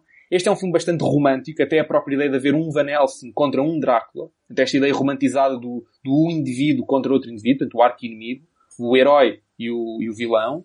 Portanto, também é uma ideia romântica, de literatura romântica, uh, que se já vai buscar mais aquele primeiro conto do, do médico do Lord Byrne, o, John, o John Polideri, um, portanto, é uma observação. Curiosamente, a Hammer também, apesar de não, não ser muito conhecida, a Hammer deve, a Universal deve muito à Hammer, não é? Porque a Hammer foi a principal importadora e depois exportadora para o resto da Europa dos filmes da Universal dos anos 30. Portanto, a Hammer é como se fosse a porta de entrada, e neste caso porta de saída para a Universal, uh, de, dos seus filmes dos anos 30. Então é curioso que depois eles, ao fazerem umas uh, readaptações, por assim dizer, do que a Universal fez nos anos 30, nestes, nos anos 50 e 58, curiosamente terem adotado, adotado um género diferente. E por isso, o filme de 58, não só em termos visuais, é também em termos narrativos muito diferente do Universal. É curioso, de certa forma eles são complementares, portanto, não são, de certa forma, substitutos de género. Não é o filme britânico e o filme americano. Uh, mas olha, eu já agora gostava de devolver aqui a palavra ao José, mas com uma provocação, porque tu estavas a falar no castelo e, e eu uh, apercebi-me, ou lembrei-me de que nós voltamos várias vezes ao castelo do Drácula nos filmes seguintes e, se não me engano, ele nunca é igual ao filme anterior. E um, ehm, o eh, Drácula Prince of Darkness de 66 é, apresenta-se como uma sequela direta do filme de 58, apresentando um, um resumo daquilo que aconteceu no filme anterior na, na, no seu genérico Uh, ora, isto para quem não gosta de sequelas, como lidar com isto, José? Ah, é, pois, mas isto para mim não é, não é, uma sequela, porque quando eu, quando eu nasci já estava tudo feito, portanto. Ah, bom, as sequelas é só as que foram feitas quando tu já, já estás vivo para ver. As sequelas é, só, é só quando podemos falar mal delas.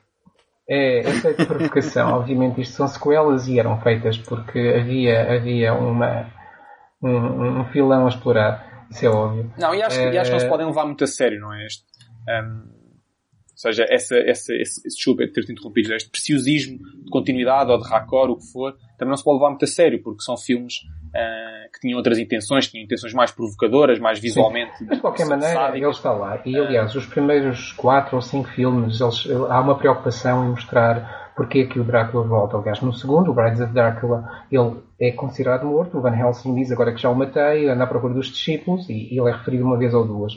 Depois, o Prince of Darkness, como disse o António, começa com um, um, rebobinar da, da materialidade. Vemos, vemos as últimas imagens do filme Drácula, de, de 58, e depois vamos ver como é que ele ressuscita com sangue uh, de, uma das vítimas uh, que, que, é, que, é, derramado sobre as cinzas.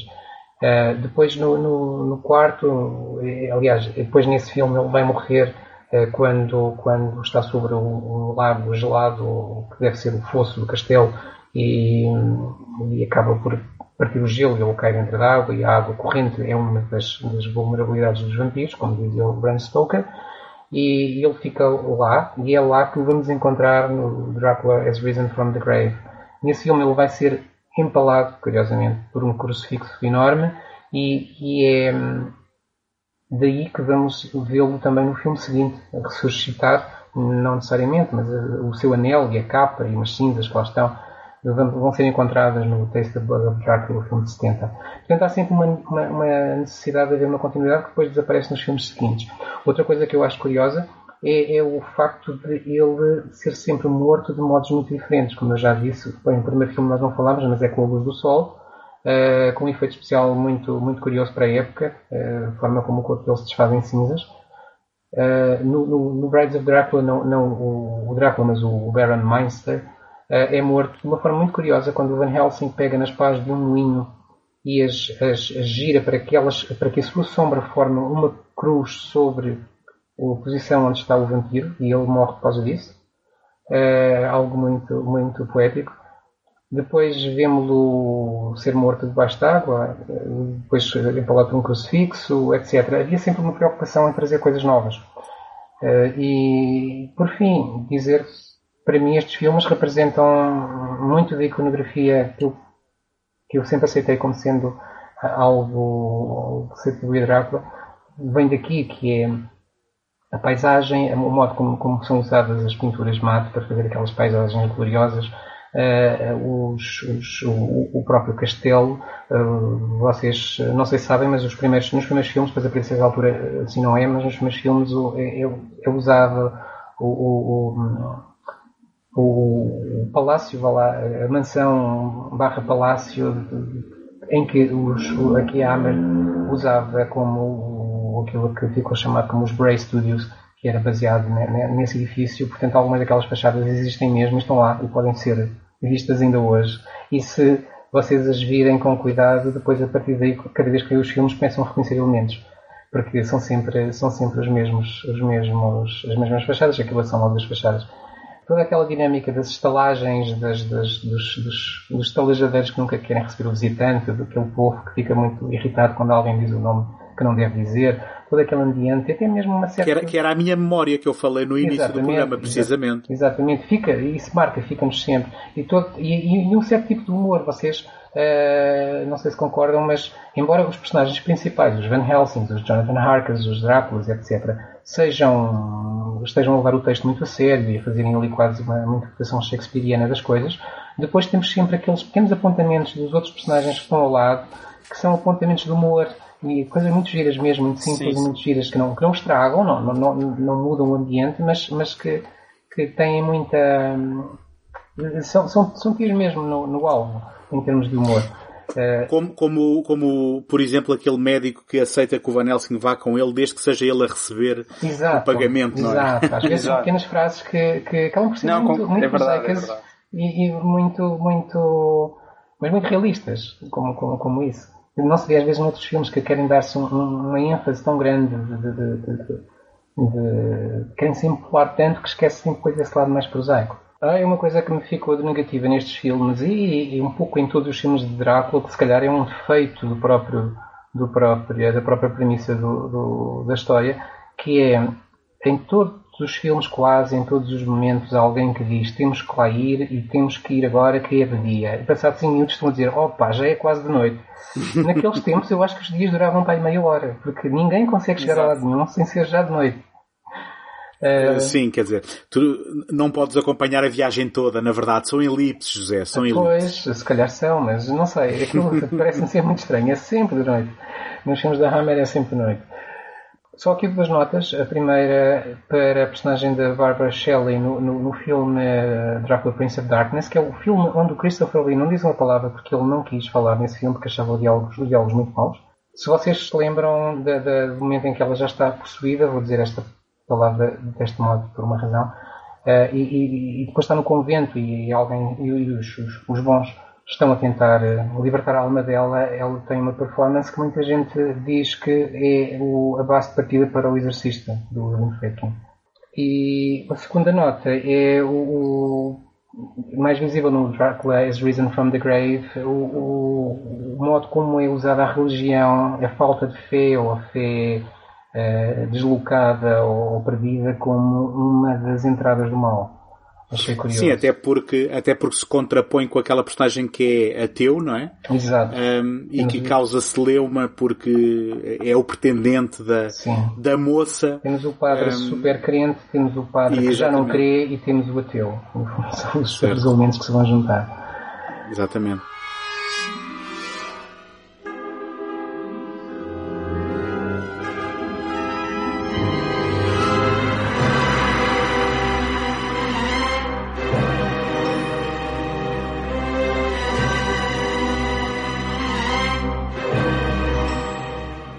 Avançando no tempo, eu destaquei aqui a década de 70, só porque há aqui alguns filmes de que se calhar vamos querer falar. Uh, pronto, falar de todos os filmes de Drácula é impossível, são centenas, uh, já li que havia mais de 200, não sei, não os contei.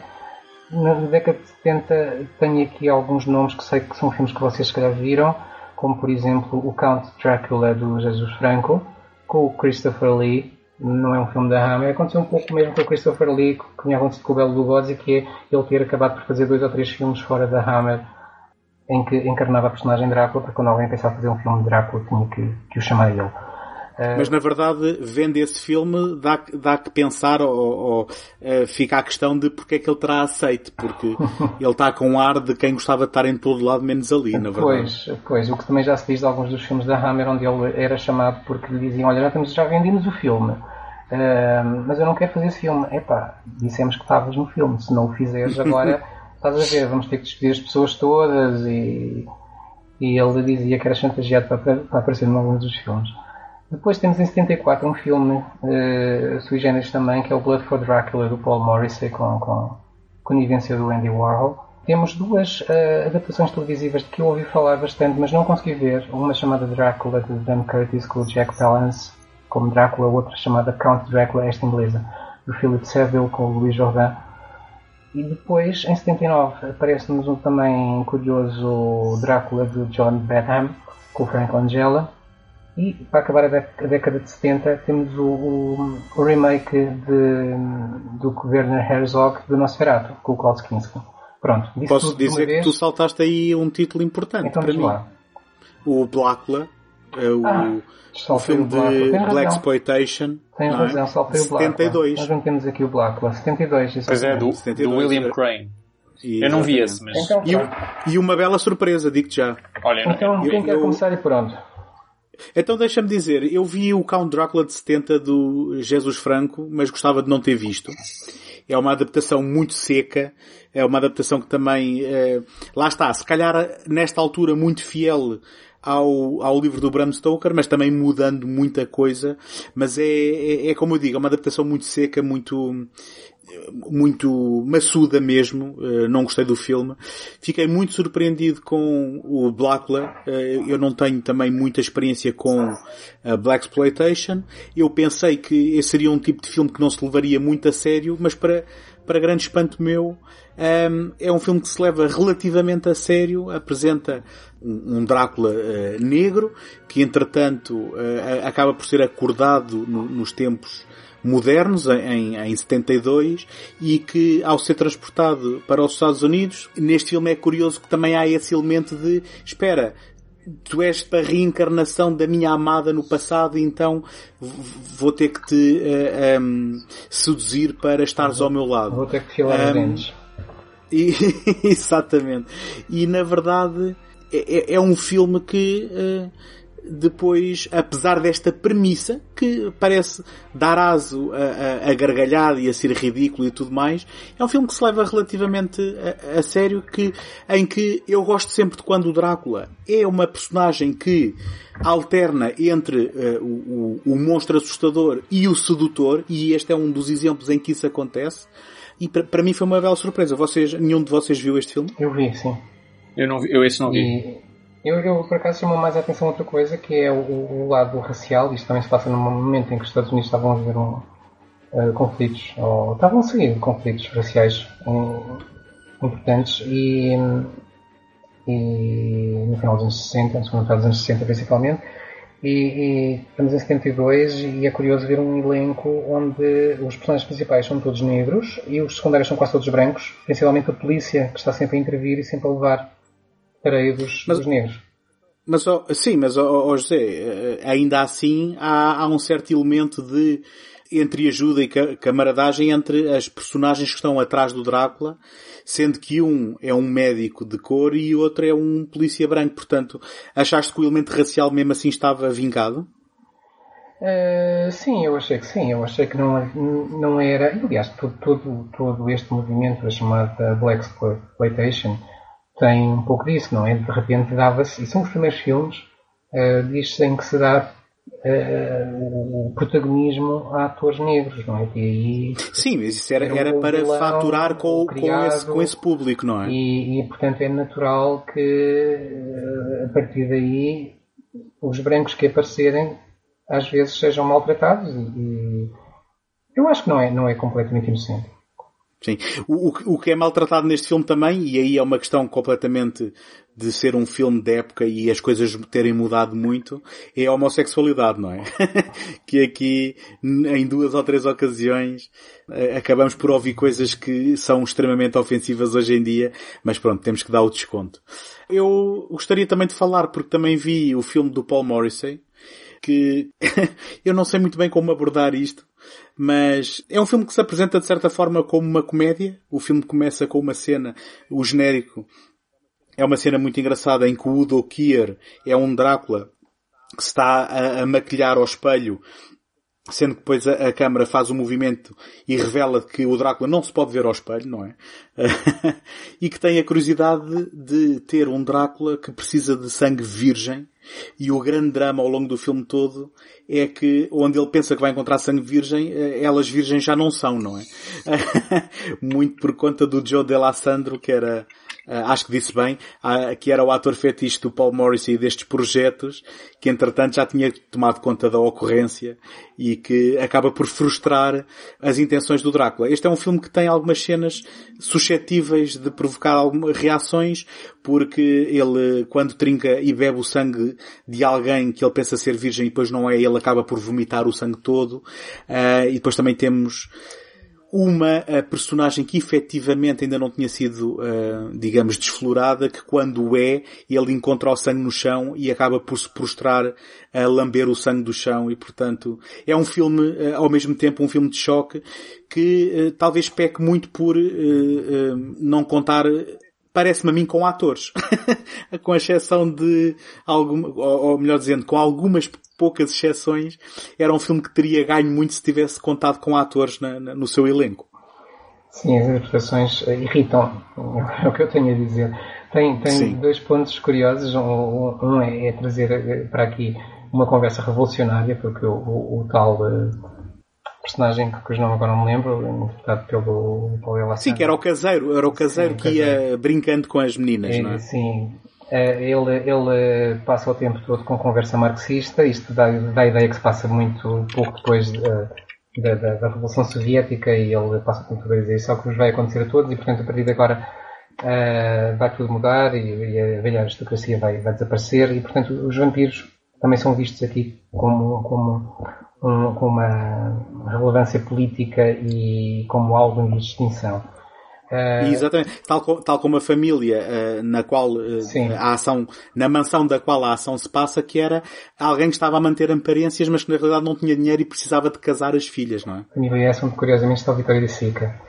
Exatamente, como ator. Pronto, mas, mas sim, como estavas a dizer, eh, o filme é servido por muito mais interpretações que eu, às tantas me parece que, que, que, é quase propositado, não sei. Outra coisa curiosa é, é baseada nessa premissa, é o facto que nos dizem tantas vezes que hum, precisamos de sangue de, de, virgens e para isso temos que ir à Itália, porque a Itália é um país fortemente religioso e como tal as mulheres são sempre virgens. Desculpa, uh, eles dizem que precisam de blood of a virgin. Porque sendo, sendo atores alemães a falar inglês, passam o filme a dizer que precisam de Blood of a Virgin. Uh, if not, you will, you will be dead in a week. Pá, desculpa, desculpa, mas é... Do, do, do, Drácula, com aquele modo uh, tão agressivo que ele tinha de falar, lembrava-me o R-Flick do Alô Alô. É verdade. E já agora, eh, eh, não nos lembrámos de mencionar que o Roman Polanski entra numa pequena ah, cena. Sim, sim, não acreditava. Como ator. É, acho que é a única, a única vez que alguém, e ainda por cima ele que nem sequer é um ator excepcional, é, é a única vez que alguém naquele filme tem uma interpretação minimamente decente. É no limite uh, um, um, objeto estranho este filme. Sim. Então passamos ao, ao, ao Angela. Exatamente, a adaptação do John Badham, que supostamente recupera recupera uh, aquilo que, era, que foi um revivalismo da, da, tal peça de teatro que tinha dado origem ao filme de 31, e, mas que aqui acaba por introduzir novamente não só alterações ao livro do, do do, do Bram Stoker, como a essa própria adaptação, também voltando a, a misturar aqui os elementos. Deixa-me só dizer várias coisas rapidamente e depois passo a palavra. Este filme um, surpreendeu-me muito pela produção, pela qualidade da produção. Isto é uma, isto na realidade é um filme da Universal, novamente. Hum. É a Universal a voltar ao seu monstro. E eu, eu fiquei muito surpreso, mesmo com a qualidade da, do, dos cenários e da produção e do, do, do guarda-roupa. Fiquei surpreso por ter a banda sonora do John Williams. Eu não fazia a mínima ideia e que o John Williams tinha feito esta banda sonora. Não a conhecia, nunca tinha visto o filme. O Frank Langella um, entrou neste filme com uh, duas uh, condições. De que não teria dentes afiados e que não, não se veria sangue a sair-lhe da boca. Portanto, há esse elemento em que eh, não se reproduz aquilo que a Emmer tinha feito. Esta é uma adaptação mais clássica, que eu gostei, que eu gostei, e gostei mais uma vez do Frank Langella como o, o Drácula sedutor, o Drácula que se, que se vai imiscuindo na, na, na no, no seio do grupo de personagens que depois vai querer, eh, na prática, eh, que vão ser as suas vítimas. E se calhar um último apontamento que eu, que eu penso que, que, que é relevante é que ehm, ele queria, o John Badham queria ter feito este filme a preto e branco.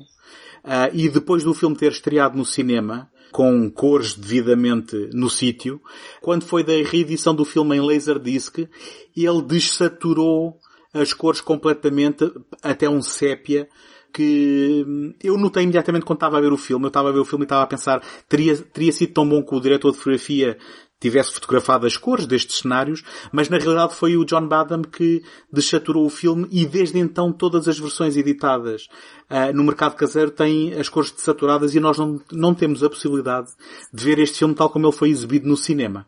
Portanto, há este pormenor que eu não sei se vocês repararam ou sabiam, uh, mas estou curioso para saber o que vocês acharam deste, deste filme. Eu se, calhar digo, digo uma coisinha ou outra em relação a este filme. Antes de falar deste filme, gostava de falar da tal peça de teatro, porque este, este, este filme é obviamente baseado na peça de teatro de 24, mas é ainda mais está baseado numa peça que houve de 77, uh, eh, que foi um, um remake da, da, peça de 24 e que curi... Sim, era o tal revivalismo. Que exatamente, e que é de 77 e curiosamente, uh, já, à semelhança do de 24 que tinha o Bela Lugosi, este de 77 já tinha o Frank Langella também no papel de Drácula, que até ganhou um Tony pela, pela sua performance, e depois à semelhança do, do, do 31, este filme de 79 recuperou o Frank Langella no papel de Drácula. Portanto, só queria fazer esse, essa completude deste apontamento da peça. Uh, já agora peças da Broadway, ambas, a 24 e a 77. Quanto ao filme, eu estou com o António, também fiquei bastante positivamente surpreendido pela qualidade de produção, uh, dos cenários, acima de tudo, mas também, obviamente, dos guarda-roupas, do, e tudo o que envolve uma, uma certa produção visual de um filme. Uh, também achei curioso que, de certa forma, inverte o primeiro ato e o terceiro, e o terceiro ato. Portanto, o filme começa, de certa forma, em média res, começa no segundo ato clássico do Drácula, começa no barco, e depois o, o, segundo ato acaba por ser na abadia, e o terceiro ato eles voltam ao castelo do Drácula. Portanto, existe aqui um, uma inversão, portanto, é uma das primeiras muitas mudanças que eles fazem aos, aos, aos, aos enredos mais clássicos da história do Drácula. Este, este, é o primeiro, portanto, esta inversão da estrutura. Achei bastante curioso. Uh, e o facto de depois eles, eles trocarem, por exemplo, enunciarem a Mina como sendo filha do, do, do Van Helsing, acho que é a primeira vez que eles tinham feito isto, portanto, é, acrescentaram mais uma relação de sangue a estas personagens que nós já vínhamos a conhecer. É, eu, eu, eu vou ser sincero, não, não, não, fui muito fã da performance do Frank Langella enquanto Drácula. Não me convenceu. Achei, não, pronto, simplesmente não me convenceu. Não, para mim não teve a magia que, que, que portanto, o Christopher Lee, por exemplo, ou o próprio Bela Lugosi tiveram nos, nos filmes anteriores.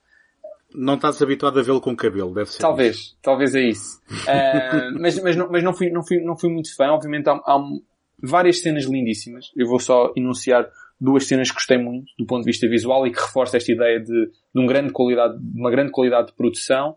Portanto, uh, aquela, aquela famosa cena na abadia de Carfax do jantar entre a Lucy e o, e o Drácula, em que estão uma série de velas que estão enunciadas, eles começam a filmar os planos em que as pessoas estão cada vez em maiores planos com velas intercaladas entre eles. É uma cena muito bonita e é uma das também mais poderosas do filme. Portanto, o, a, a, chamada cena do, do, casamento entre eles.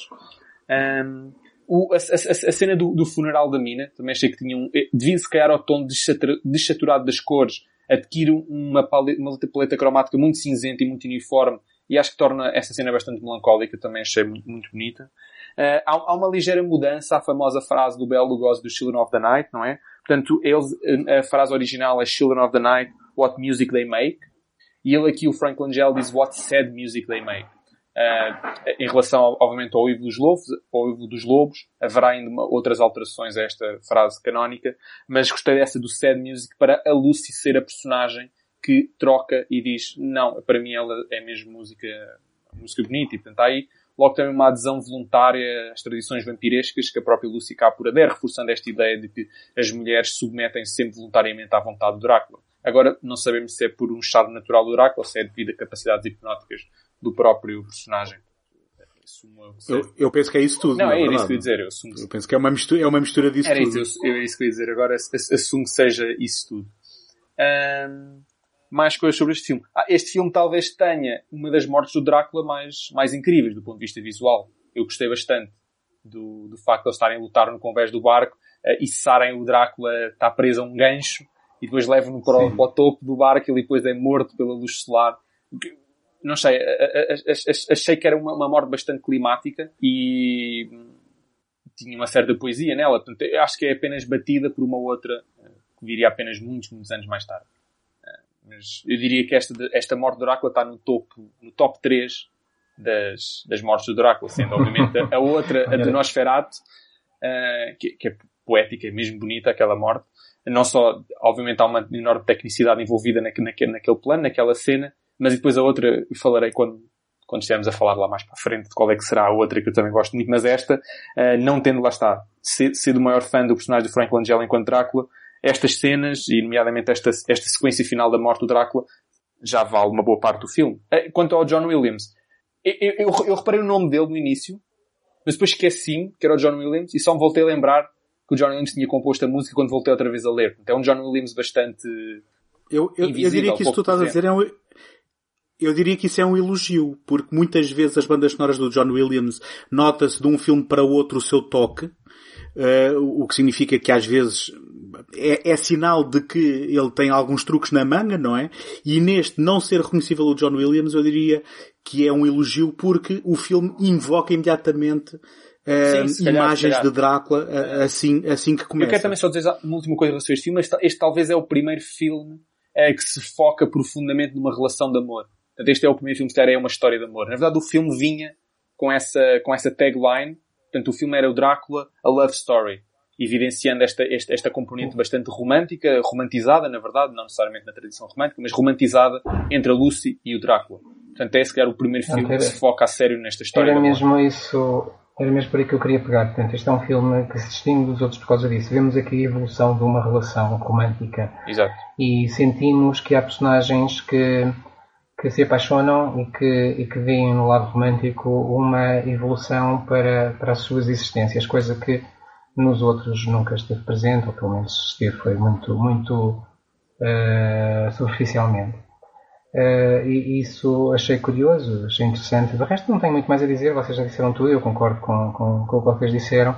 Uh, já agora acrescentar só que não é só a Mina que é filha do Van Helsing, a Lucy neste caso é filha do Dr. Seward. Exato. Portanto, yeah, assim, fizeram-se duas famílias e juntaram-se os personagens todos. Tudo trucado. Sim, Olha, já temos agora, que ficar habituados a isso. Ajudem-me lá a lembrar quem é o Van Helsing, porque é um ator eh, também conceituado que uh, morreu pouco tempo depois, que ele estava muito doente. Uh, vocês não se lembram? Era o Jan Francis. Hã? Não, o Van Helsing. Ah, não, por isso. Agora, de facto, é por isso. Lawrence Olivier. Ah, era o Lawrence Olivier, exatamente. É que, é, que é culpa disto. A outra também se chama Van Helsing e já estou a misturar tudo e já, e já me estou a meter a eu... série 2020 aqui, desculpem.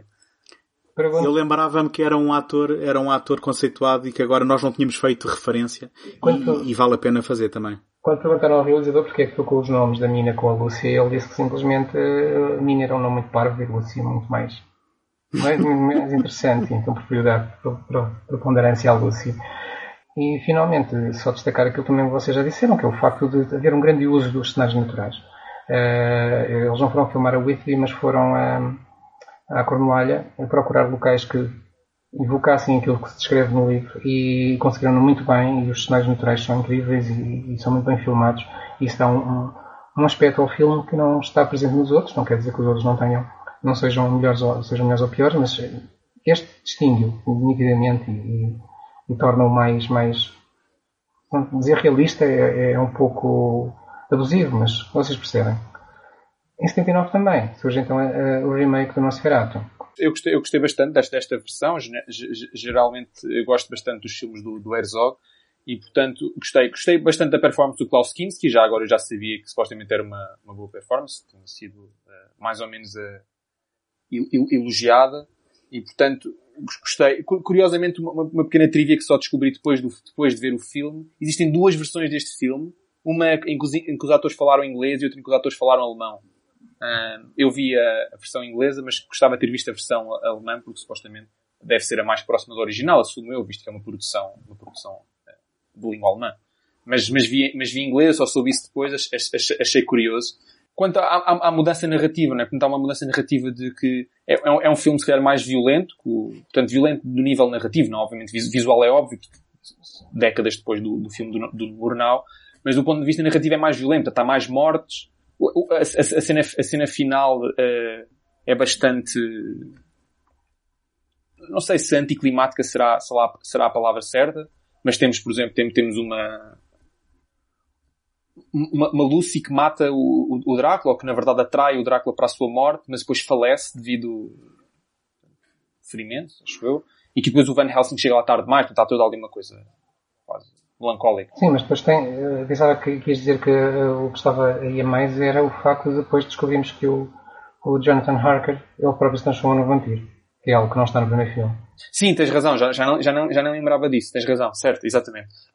Eu não, não, obviamente não, não, não é justo comparar estes dois filmes, o Nosferatu Murnau com o Nosferatu Herzog, são, são bichos completamente diferentes, com propósitos diferentes, feitos em eras diferentes e com influências e expressões diferentes. Uh, mas eu acho que no fundo o filme, o filme do Herzog é um filme que tem, tem uma, uma, uma, uma plasticidade que é, que é típica do Herzog portanto que tem, que tem o seu interesse e tem o seu mérito. Não? Eu não vou dizer muito mais porque também temos que avançar. Eu, eu gostei da interpretação do, do Klaus Kinski. Visualmente o filme é muito diferente, mas, mas não é por causa disso que é, que é, que, que é pior, porque hum, tem, tem uma fotografia muito interessante e tem, tem uma forma de mostrar. Eu lembro-me, eh, principalmente nas cenas no palácio ou no castelo do, do do Nosferatu, a forma como ele vai mostrando os pequenos elementos, uh, o cenário, as, as, lá, as salas, uh, tudo cria assim um, um, desconforto, uma bizarria que, que, que, que, pronto, marca muito este filme. não gostei nada da interpretação da Isabela de Janine, irritou-me. Hum. E, e, pronto, acho que já, já se disse tudo. muito rápido. O Klaus Kinski entrou também no filme do Jesus Franco como Renfield. E eu quando vi que o Klaus Kinski entrava fiquei todo contente porque ao menos ia ter qualquer coisa para me divertir a ver o filme. E é capaz de ser das interpretações mais uh, uh, controladas que eu já vi do, do Klaus Kinski, naquele que era o papel que mais pedia se calhar claro, a exteriorização e maluqueira. Portanto foi uma desilusão também por aí. Digo só duas pequenas curiosidades em relação à, ao filme e à relação que o Herzog tem com o filme original. Portanto, para o Herzog, o Nosferatu do Murnau é o filme mais importante e o filme mais interessante que alguma vez saiu da, saiu da Alemanha. Portanto, logo que ele tinha uma relação pessoal incrível com o filme e desde muito cedo que ele, que ele queria ter feito a sua própria adaptação. Vê-se que é um projeto pessoal.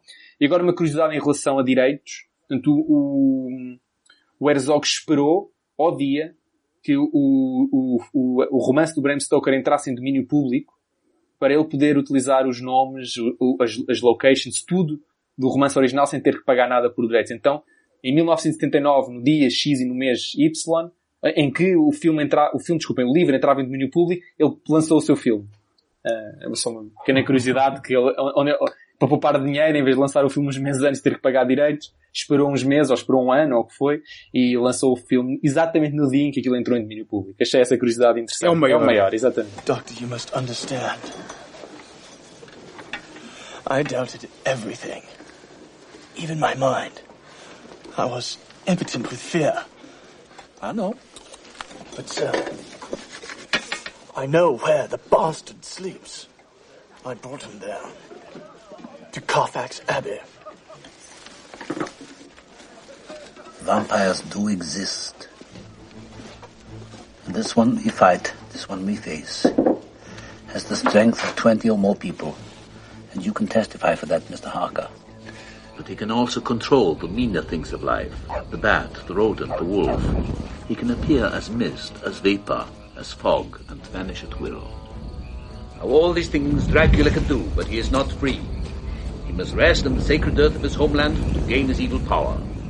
Saímos de 79 e entramos pelos anos 80, 90 e eu diria que é uma altura em que os filmes de vampiros começam a estar na moda e todos os dias aparecem vampiros diferentes, com nomes diferentes, histórias diferentes. E talvez por isso apareceu alguém em 92 que disse não, eu vou, eu vou agora lançar um filme que não só vai ser baseado no Drácula, como vai ser a história uh, mais fiel de sempre ao, ao, à obra do, do Bram Stoker, e por isso chamou-lhe Bram Stoker's Drácula, claro, o filme do Francis Ford Coppola, que depois, uh, em que depois muita gente bateu, porque afinal não é assim tão fiel quanto ele diz, e toma diversas liberdades, mas de qualquer maneira é um filme muito marcante. Qual é a vossa relação com ele? Bom, eu como disse, foi um filme pelo qual eu me apaixonei no cinema e que me deu, se calhar, a conhecer Bram Stoker, um, e agradeço ao Coppola por isso.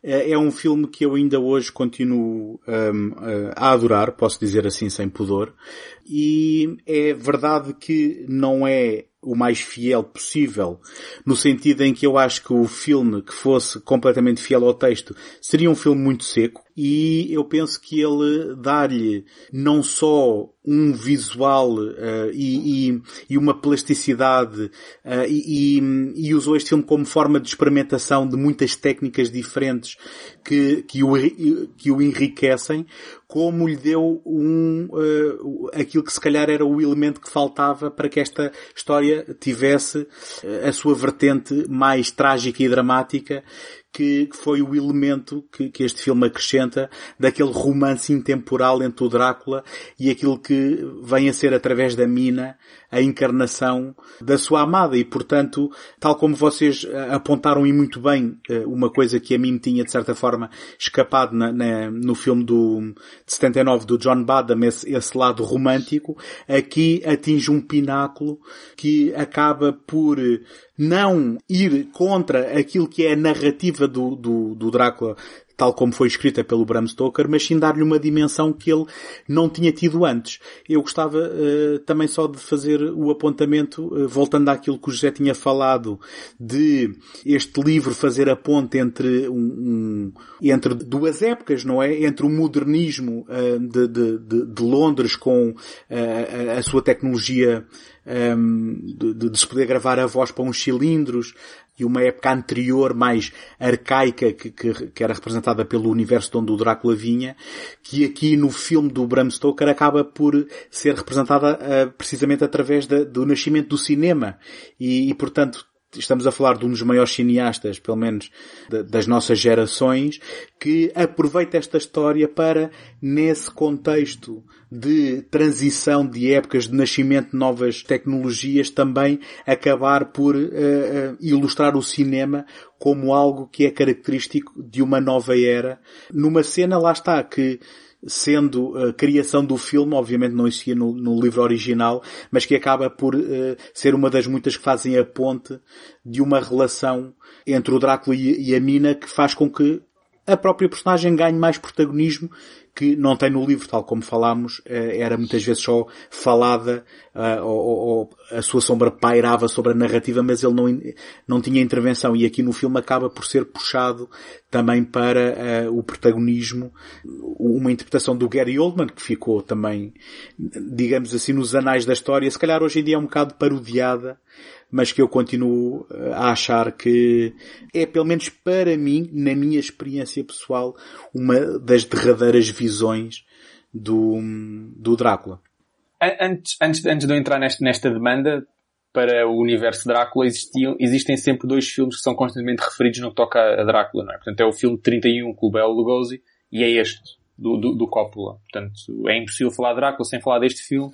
E, portanto, eu quando fui ver este filme tinha algumas expectativas, portanto, de que este seria um dos grandes filmes, uma das grandes adaptações, não só porque supostamente é bastante fiel ao livro, como é também de um dos grandes nomes do, do cinema americano, do, do portanto, do pós-guerra, ainda da atualidade, que era o, o Coppola. Que já agora é um realizador que eu gosto muito. E, portanto, quando fui ver este filme, acabei por ficar surpreendido pela negativa, uh, por ser, a meu ver, um filme que eu achei bastante aborrecido e chato, na verdade. É um filme que já agora, pronto, tem uma abordagem bastante barroca ao Drácula, portanto, terá, será provavelmente o primeiro. ou dos primeiros a fazer essa abordagem uh, assumidamente barroca, portanto há uma mudança completa do gótico ou de qualquer outro estilo que tivéssemos até, até à data e há essa substituição, portanto, não, não, não, não só no próprio castelo, não só no próprio, no próprio ornamento e nas decorações que habitam os cenários, mas também, e mais importante, na própria personagem do Drácula. Portanto, nos próprios, na própria roupa, na própria maneira de estar. Portanto, vê-se que o filme é muito, muito barroco. Isso não é necessariamente um ponto negativo, até é um ponto interessante, porque é uma, uma abordagem diferente. Um, é, no entanto, para mim um filme muito longo. Uh, eu acabei por sentir o tempo a passar com, com uma enorme dificuldade. O filme tem quase 3 horas, tem 2 horas e 50 ou algo do género. E portanto... Não, não tem, não. Não? Mas continua, okay, continua. Eu pensei, não, mas eu pensei que... não, não tem nada perto disso, mas, mas tem, continua. Acho que tem 2 horas e 50. Mas pareceu. Não, não, não mas. Foi, não foi, ok, pronto, está bem. Pareceu, pareceu-te que tinha, mas não tem. Mas, parece, mas, ok, por acaso eu tinha ideia que sim, mas se calhar, ok, parece, parece, parece, pareceu-me que tinha. E a razão pelo qual ele é excessivamente longo e aborrecido é porque eu não estava completamente interessado na maior parte das cenas. Eh, na relação amorosa entre, entre o Drácula e qualquer, qualquer personagem que apareça. Para já é um filme, obviamente, muito sexual. Portanto, mais do que o sensual, é um filme profundamente erótico e sexual. É profundamente explícito, algo que eu dispenso. Estava habituado a uns Dráculas muito mais uh, com o poder da sugestão, o próprio poder hipnótico do Drácula sur surtir efeito no espectador e o espectador começar a imaginar mais do que o ecrã mostra. Este é um filme que não se poupa a isso. É um filme que pretende ser o mais explícito possível, não só, obviamente, em, em cenas, em cenas uh, eróticas, mas também noutras cenas, cenas de violência. Uh, para mim isso foi um choque, é, um, é, é, para mim não, não tinha interesse nesse tipo de cenas e achei que apesar de estarem bem feitas, claro, não, não vou estar a criticar isso, uh, são excessos aos quais eu não, não pretendia receber. Tem obviamente uma série de homenagens às performances do Lugosi e, e do próprio Drácula original. Se calhar agora falar de alguns pontos positivos, porque são alguns ainda, obviamente. O tal elemento barroco é um elemento positivo para mim, porque está bastante bem conseguido, que é obviamente fruto de uma série de cenas incríveis. Tem, e tem obviamente o Anthony Hopkins numa, numa performance profundamente diferente de qualquer outra performance que tínhamos visto até agora do Van Helsing. Uh, na verdade, sendo este filme de 92, portanto há aqui obviamente um Anthony Hopkins do Hannibal Lecter. Curiosamente, que até foi, já foi aqui abordado neste, neste programa mas gostei particularmente, e será o ponto mais alto deste filme para mim, é a performance do Anthony Hopkins enquanto Van Helsing, porque estaria, esteve, estava muito mais próxima de uma ideia que eu tinha do Van Helsing antes de ver estes filmes. Não que outro, os outros Van Helsing, os outros filmes tenham de, despertado um interesse negativo em mim, de todo, gostei bastante das, das performances, como já tínhamos visto o Peter Cushing, por exemplo, mas este aqui é aquele Van Helsing que, por exemplo, eu imaginaria depois de ter visto um filme como o Van Helsing com o Hugh Jackman. Portanto, é um Van Helsing muito mais para a ação, lunático, portanto, absolutamente lunático, à, à boa maneira do Anthony Hopkins. A certa altura já não estava certo se estava a ver o Hannibal Lecter ou se estava a ver o Van Helsing, dada a proximidade das duas performances, obviamente pelo próprio Anthony Hopkins, que é um, um ator é, muito idiosincrático. Até porque os dois mordem, não é? Exato. o Drácula e o, e o Hannibal. Exato. Um, mas no, no, no, geral foi um filme que acabou por surtir mais um sentimento de aborrecimento do que outra coisa. É de facto, ok, compreendo esta necessidade de, de criar uma história de amor, portanto, reforçada pela ideia de, reencarnação da personagem, da personagem da Mina, da, da, da amada que se suicidou. Um, e portanto aí ganha uma certa força narrativa. Não, não estou a remover isso, mas e depois sinto que há vários paralelismos, vários uh, subenredos que não, não, não são devidamente explorados ou que estão lá para preocupar-se com outras coisas. Não sei, senti que este pode ser muito, pode ser fiel ao, ou mais fiel do ponto de vista de enredo ao romance, mas se calhar a sua adaptação ao grande ecrã não, não funciona por essa mesma razão. Eu não vou dizer muito mais. Eu, eu, tal como Tomás, também fui muito despertado por esse lado barroco do filme, o lado visual que eu acho incrível, excessivo às vezes, mas o barroco é mesmo isso, é excessivo. Uh, depois houve outros excessos que, que, eu não gostei tanto, não sei se foram influenciados por, por tal excesso visual, e, e, que tem a ver com, está, com a tal história amorosa e com, com aquilo que o Tomás já disse. Uh, eu, eu, não estava à espera de ver aquela história com, de, de amor que, milenar que já vinha de outras encarnações funcionar daquele modo, não sei. Acho que estava muito preso, como eu disse há pouco. Eu, eu tinha acabado de ler o livro quando ver o filme e acho que estava muito preso ao, ao, ao livro e isso marcou-me sempre. Mas, de qualquer maneira, reconheço bastante interesse no, no, filme e se calhar lá está, foi uma forma de, de o Coppola dizer ok, já se fez tanta, já se disse tanta coisa sobre Drácula, deixem-me dizer algo que, que o aproxime mais da, daquilo que o Bram Stoker queria. No entanto, as liberdades continuam lá, a história de amor é uma liberdade que, que não está no livro, a, uh, todo aquele background sobre de onde veio o Drácula, quem foi e porque ele se transformou em vampiro, uh, também não está no livro. Por outro lado, é talvez o primeiro filme, se calhar o único, que um, acerta nos nomes dos personagens todos, incluindo os três pretendentes da Lua Seca. Acho que não deve haver quase mais filme nenhum que tenha os três pretendentes com os nomes certos e os, os papéis certos. Uh, e, e mais não tenho a dizer Continuando, eu. Quando, quando se fala, desculpa, quando se fala na, em ser fiel ao, ao livro, uh, só não é introduzindo elementos, mas aqueles que não são introduzidos são reproduzidos das dinâmicas narrativas do, do livro. Eu só para terminar, queria só deixar mais um, um, elogio, já que vocês deram alguma pancada ao filme, queria só deixar mais um, um elogio a um filme que resiste um, à interpretação de uma tábua de madeira que é o Keanu Reeves como Jonathan Arkham.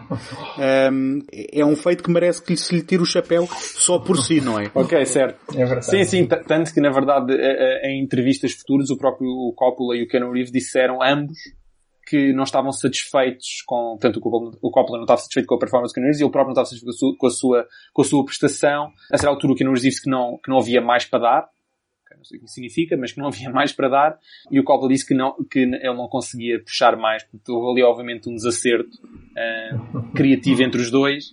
E... Mas pronto, temos o, temos o Anthony Hopkins, temos, temos o Tom Waits no papel de Renfield. Sim, exatamente. Uh, Sim, também gostava, a própria personagem da Winona Ryder, curiosamente, é uma personagem que eu, que eu tive alguma dificuldade em, em, em entrar, porque estava à espera de algo mais, uh, como é que eu ia explicar? Menos inexpressivo.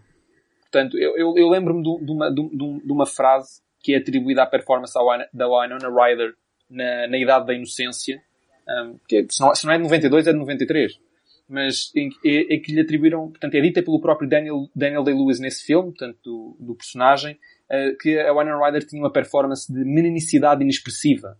E, obviamente, a Winona Ryder não, não, não, não, é, não é só isso, e tem outros filmes em que não é nada disso, mas neste filme senti que havia muito disso. É uma personagem, é uma, é uma personagem bastante apática, submissa teria que ser, porque existe a dinâmica do Drácula, mas poderia ter qualquer coisa que eu senti que não havia. Sim, concordo contigo. E a mina, isso foi uma coisa que me chocou. A mina do livro é muito mais assertiva e, e é ela que sugere, se não estou em erro, quando, quando passa a haver uma ligação entre ela e o Drácula, porque ele a beber do seu sangue, tornando-a uma proto-vampiro, ou uma proto-vampira, uh, estabelece uma, uma ligação telepática que eles vão usar para depois conseguirem persegui-lo e encontrá-lo. E é algo que eles sabem que se abrirem pode correr mal para ela e ela é a primeira a, a querer avançar e a querer usar isso contra o Drácula. Ela é muito assertiva no livro e no filme, pronto, é isso mesmo que disseste. Uh, no filme que tem 2 horas e 8. Já é, verdade, é verdade. Eu, eu, eu, fui confirmar. Eu, eu, sei, eu sei quem faça podcast que são maiores que isso. É verdade, é verdade. Eu, fui ver. então, avançando para ele. Vamos lá ver se sai o Director's Cut. Vamos lá ver se, vamos lá ver se sai o Director's Cut do podcast. Pensava que era do, do, do filme da Coppola. Avançando por ele. Vocês viram um filme de 2002 chamado Dracula Pages from a Virgin's Diary, do Kay Madden? Não. Um canadiano. É um filme curioso, filmado com técnicas dos anos 20, ou pelo menos imitar técnicas dos anos 20, portanto, não é monocromático porque o sangue, o dinheiro e já não lembro o que tem cores, o resto é, é, é, é monocromático.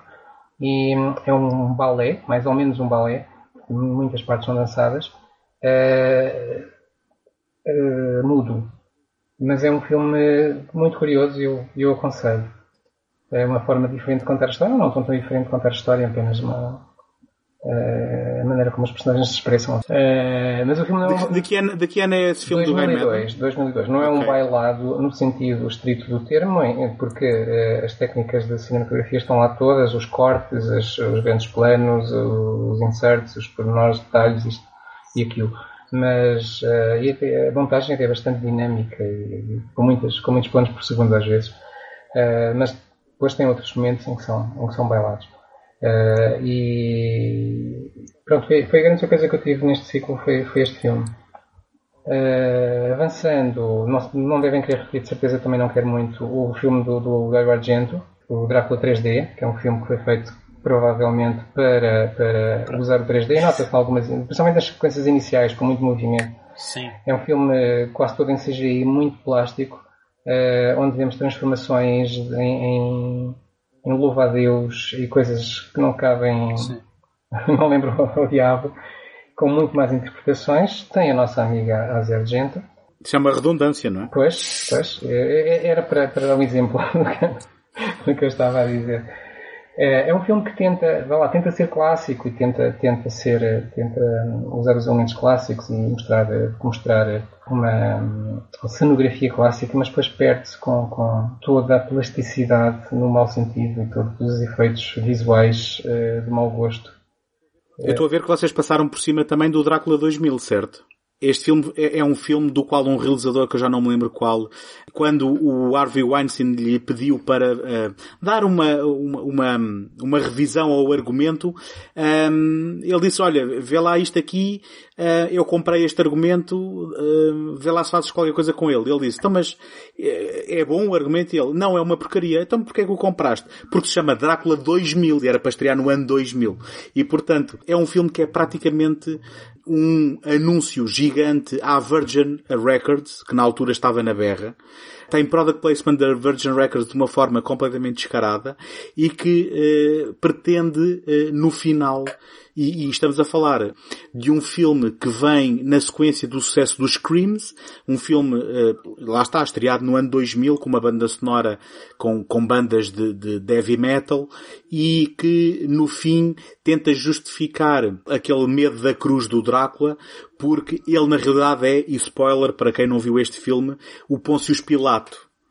Um, que no limite é uma, uh, um ponto de vista original, uma abordagem original desta história, mas que, que, que o filme, que tenta depois ser um filme de ação, que, que conta, uh, de certa forma já abre o caminho para aquilo que vem a ser mais tarde o Van Helsing com, com o Hugh Jackman, porque tens aqui um, um Van Helsing que foi sobrevivendo ao longo dos tempos através do próprio sangue do Drácula, que é o Christopher Plummer, que não o conseguia matar, então disse, eu vou usar o sangue dele para ficar vivo enquanto ele durar, eu vou guardar o mundo deste, desta ameaça.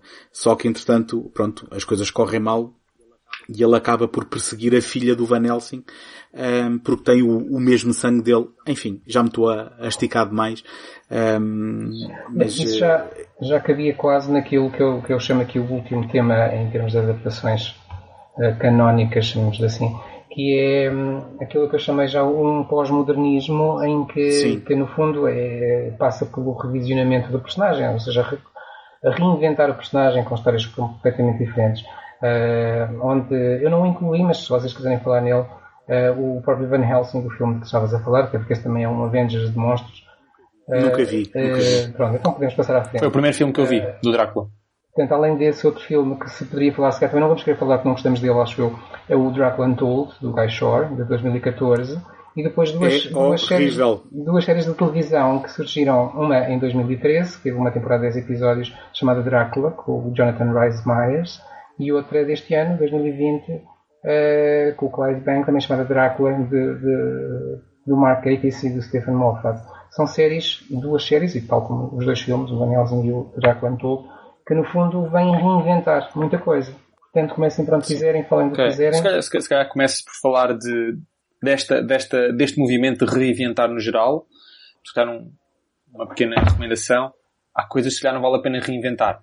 Uh, e se calhar, por exemplo, o Draken Told não precisava de ter sido Told. Devia ter permanecido por contar, porque de facto o, o filme Desculpa, propõe. Só perguntar uma coisa que é, isto não, não era, não era uh, à partida uh, a ideia da Universal, porque isto é da Universal uhum. outra vez, uh, relançar os monstros, o, o, chamado Dark Universe.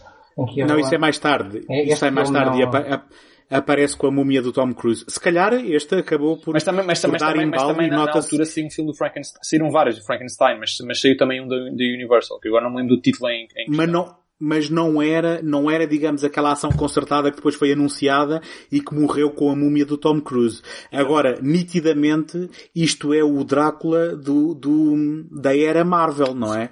Porque ele é apresentado aqui como um super-herói e o filme acaba com aquilo que é Uh, digamos, o gancho para a sequela imediata. Portanto, felizmente nunca não, apareceu. Felizmente. Eu tenho, eu tenho uma ou duas coisas a dizer deste filme, talvez até possam ser interessantes. A primeira coisa que eu tenho a dizer é que, pelo, pela primeira vez, todos os filmes que eu vi, existe um ponto de vista do Drácula na primeira pessoa. Portanto, nós acompanhamos o Drácula, acompanhamos o que é ser o Drácula, o, a transformação do Drácula, portanto, do, do, do personagem uh, do, Vlad, do, do, do Empalador. Eu já não lembro se ele é Vlad. Já nem lembro do, do... Vlad, sim. Era Vlad, mas ok. O Vlad o Empalador. É, é. Para, portanto, Vlad o Empalador, o Senhor de Guerra, que na verdade, em, em oposição a ser um sádico, é um herói de guerra porque defendeu o seu povo das, inv das invasões turcas do Império Otomano, para a trans... É um queriducho, ele é um Exato. queriducho. Uh, que mata e empala a pessoa da torta e direito, não por ser sádico, mas como forma de mandar uma mensagem. Porque ele disse que se empalar uma aldeia, as outras aldeias né? aprendem. Exato. Okay? Tá. Um, e depois a transformação para o Drácula, não como um acidente, não como uma, uma maldição, mas como algo que foi feito com um propósito consciente de que eu vou me transformar em algo mais forte e superior para poder salvar o meu povo. Portanto, este, é, introduz esta noção do dever, uh, do amor para, o povo, algo que nos outros Dráculas estava, estava ausente, ou na melhor das hipóteses, no Drácula do, do, do, do Coppola existe esta questão também do amor, mas é mais o amor para com a esposa, que neste filme também é explorado o amor, o amor da família, mas é em primeira instância o dever, um, um personagem, que eu já nem lembro qual é o personagem, mas no filme reitera isso, que o rei tem um dever para com o povo. Portanto, essa transformação no Drácula é uma transformação consciente, eh, resultado de, de, uma, de uma tomada de consciência do que, é preciso, do que ele tem que fazer para salvar o povo dele da guerra. Portanto, essa noção é minimamente interessante. É, portanto, é mais ou menos o motivo eh, que leva o, o, o empalador a transformar-se em Drácula. E depois o ponto de vista, que já tinha dito, este ponto de vista da primeira pessoa, de que acompanhamos o, a transformação dele, etc, etc, etc. Um, não sei se tem alguma coisa a dizer sobre este filme. Não, eu não vou dizer mais. Não, não, não nada a Avançamos para as séries? séries. Sim. Eu só Sim. vi a série 2020, não sei se viram. Eu também, eu também. Portanto, se queres falar sobre a de 2013, se calhar é melhor seres Exato. tu, José. Ok, então eu falo um bocadinho. Tem o Jonathan Rhys Meyers, eh, que estava ainda na cena do, dos Tudors. Este é um bocadinho os Tudors aplicado ao Drácula.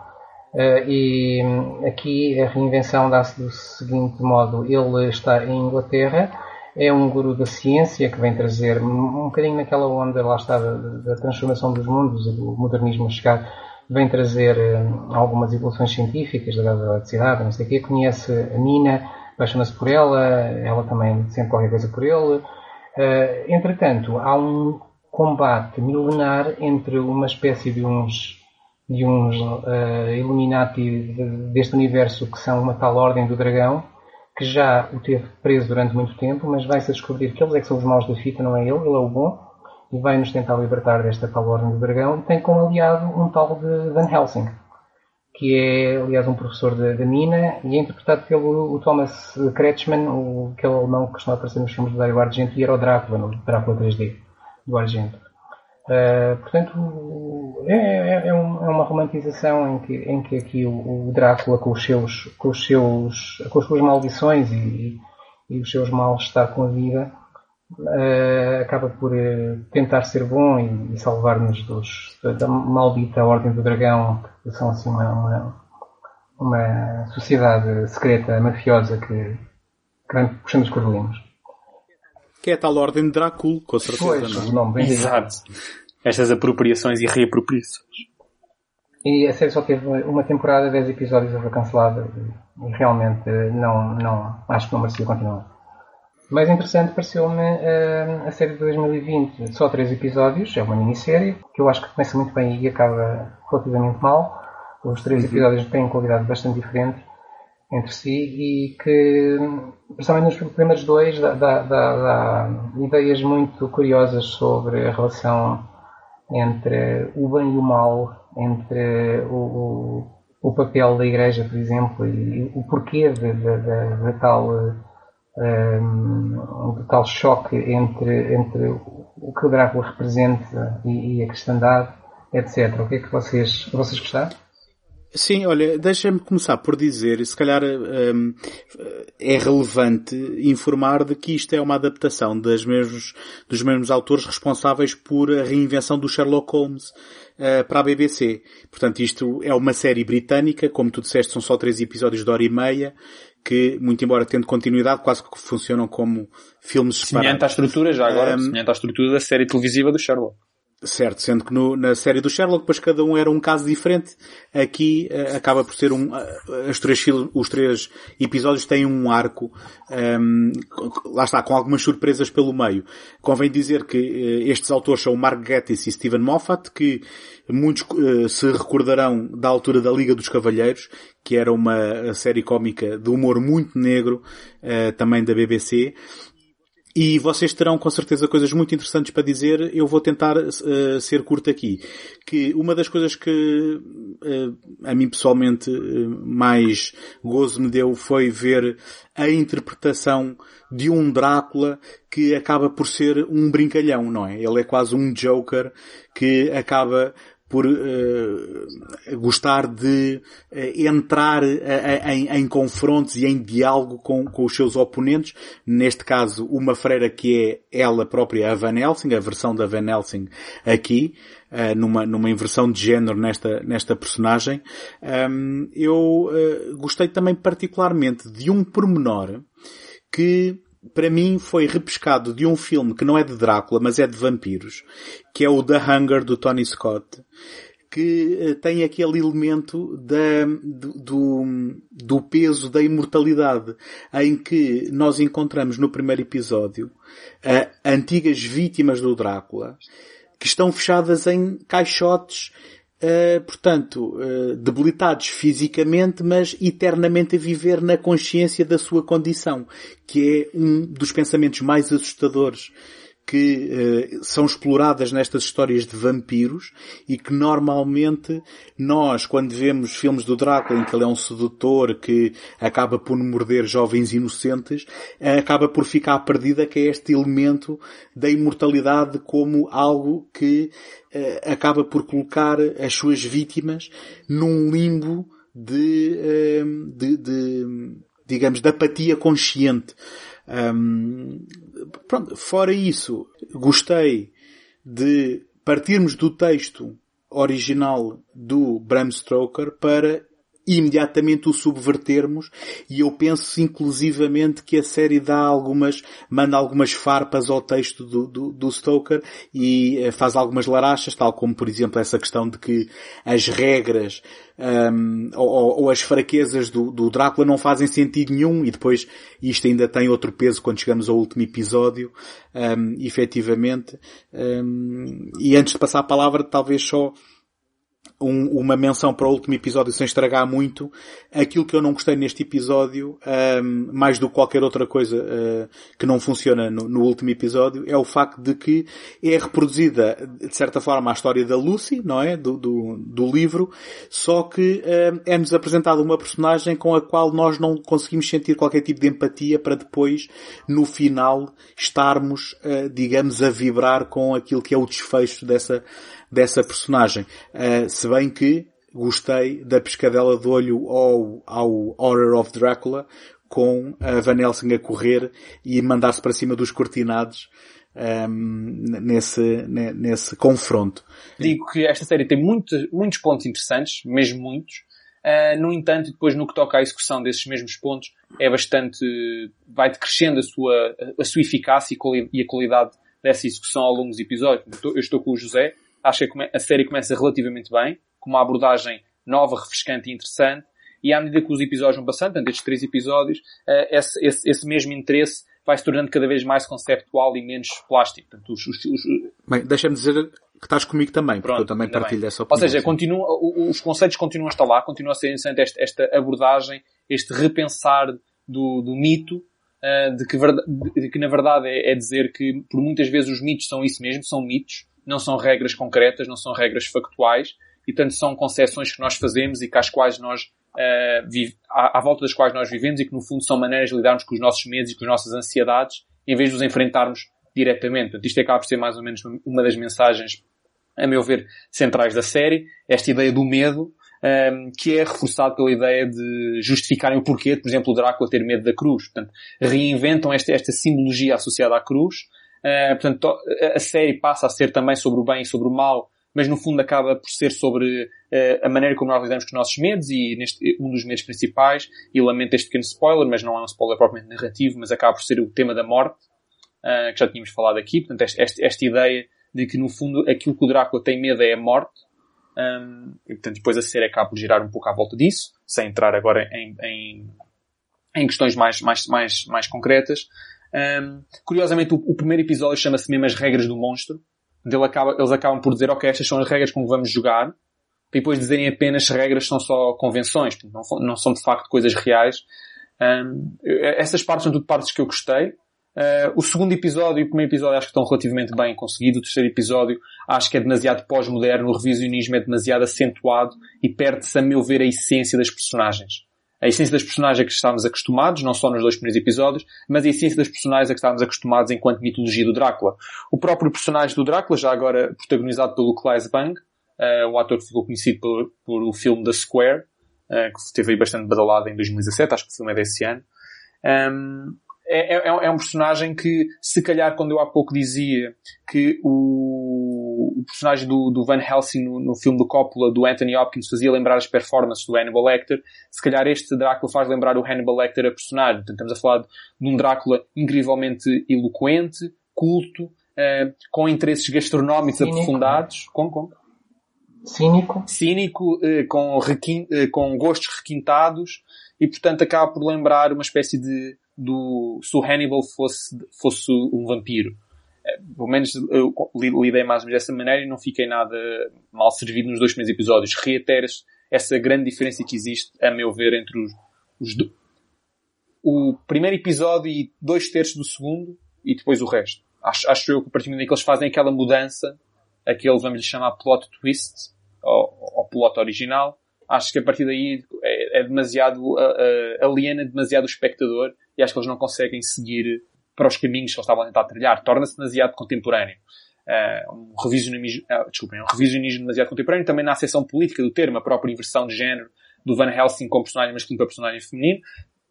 Funciona na perfeição, mas, mas é só um de muitos que eles fazem, se calhar torna-se depois um excesso essa ideia de tornar uh, o Drácula uma história portanto, contemporânea.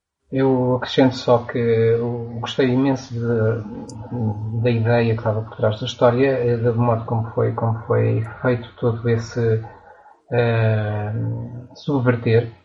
Uh, e, e, gostei da personagem do, do, do, Drácula, que é isso tudo que o, que o Tomás disse. Eu acrescentava uma coisa mais: ele é, é um provocador e quer provocar, essencialmente, quer provocar as pessoas que estão à frente dele, os tais representantes do bem que o querem que, que querem combater e que ele vê como não mais do que hipócritas. No fundo, é, é, acaba por ser um bocado essa ação que o move durante a série, é o denunciar da hipocrisia dos outros. Ele pode começar um diálogo em que está a assumir as suas culpas, ou aquilo que teria apontado como culpa, para depois usar isso mais tarde para fazer o interlocutor, ou a interlocutora, que é quase sempre a mesma, uh, perceber da hipocrisia humana. Uh, o filme, a série, aliás, é feita de diálogos que são mais que diálogos, são debates. Uh, a maioria dos momentos são diálogos sim, entre duas pessoas, ou três no máximo. Uh, a presença do Jonathan Harker no primeiro episódio. e são essencialmente debates em que, em que se está mesmo a, a debater um ponto ou vários pontos onde alguém está a tentar impor ou, ou fazer valer a sua posição perante o outro e essa estrutura também achei muito interessante. Uh, não há Mas, outro, outra adaptação de Drácula, acho eu, onde o peso da palavra seja tão. Eu, eu se calhar ainda antes do. Mas a, a derradeira vitória da narrativa é que o Drácula é um provocador, mas que não consegue apontar a sua percepção para si próprio, não é? Pois, e que acaba por ser Exato. vítima Era aí mesmo próprio. que eu queria chegar. Ok, ok. Não, é isso, é isso. Era, ou seja, que o, o, toda esta tentativa constante de denunciar a hipocrisia dos outros impede-o de ver a sua própria hipocrisia e que ele acaba no final do filme ser vítima dessa própria incapacidade de, de exatamente de tornar-se tornar o seu discurso autorreflexivo. Portanto, no fundo ele acaba por ser a maior uhum. vítima da, da, da, sua hipocrisia que está radicada nesses costumes, nessas regras do, no monstro, que no fundo não são mais do que convenções sociais que ele ou os seus, os seus antepassados foram montando para se protegerem uh, do seu maior medo que no fundo é, é a morte. Sim. O, o, eu diria que o terceiro episódio sofre não tanto do tal pós-modernismo e da, e da atualização, digamos, da narrativa, mas sim de uh, incoerências narrativas ehm, que, em, em, que parece que não foi escrito com o mesmo cuidado do que terão sido os outros. Uh, está mais assente em, em ehm, momentos em que a história obriga a que as personagens façam coisas idiotas só para que a história possa andar para a frente, diria eu. Além de pegando naquilo que o Tomás estava a dizer e que eu acho que sublinhava também aquilo que eu tinha falado da Lucy, em, além de haver uma certa desvirtualização de, da tal essência das personagens, que eu acho que tem o expoente máximo na, na, representação da Lucy neste episódio, que para mim acaba por minar a experiência formal que eles, e, e, a, e a, grande surpresa deste terceiro episódio. Concordo. E desta atualização. Concordo. Diga ainda, que, só com curiosidade, que no terceiro episódio, o próprio Mark Gatiss aparece como Renfield. Bom, e, e com uma interpretação muito, muito Era cómica, só isso, era só isso. Diga-se de passagem. Eu, eu, só queria também deixar uma nota positiva, porque estou a falar mal do terceiro episódio tal como vocês, mas que ainda assim não invalida o projeto como um todo, na minha opinião. Eh, é pena Sim. ser um, um descer de qualidade na Sim, reta. já agora, aquela famosa frase do Children of the Night, que era famosamente atribuída ao, ao Ivar dos Lobos, é aqui atribuída a um outro som. Portanto, ao som desses seres que não morreram do ponto de vista da, da alma e que continuam uh, nos seus corpos decadentes enterrados, dos seus chamados undead, não os vampiros, mas os, os, uhum. os que foram enterrados e que continuam com a alma viva e que acabam por uh, lamorear-se durante a noite. E esses são, esses, esses, essa música, como ele chama, esses cantos, esses discursos são, na verdade, os discursos dos Children of the Night. Há aqui também essa mudança. E deixa-me dizer que se calhar é a única adaptação que usa a expressão Bluffer Lady, não é? Para se referir à Lucy. Sim. Uh, nunca antes tínhamos ouvido, acho eu, em nenhuma das adaptações. Que eu também achei. Sim, é verdade.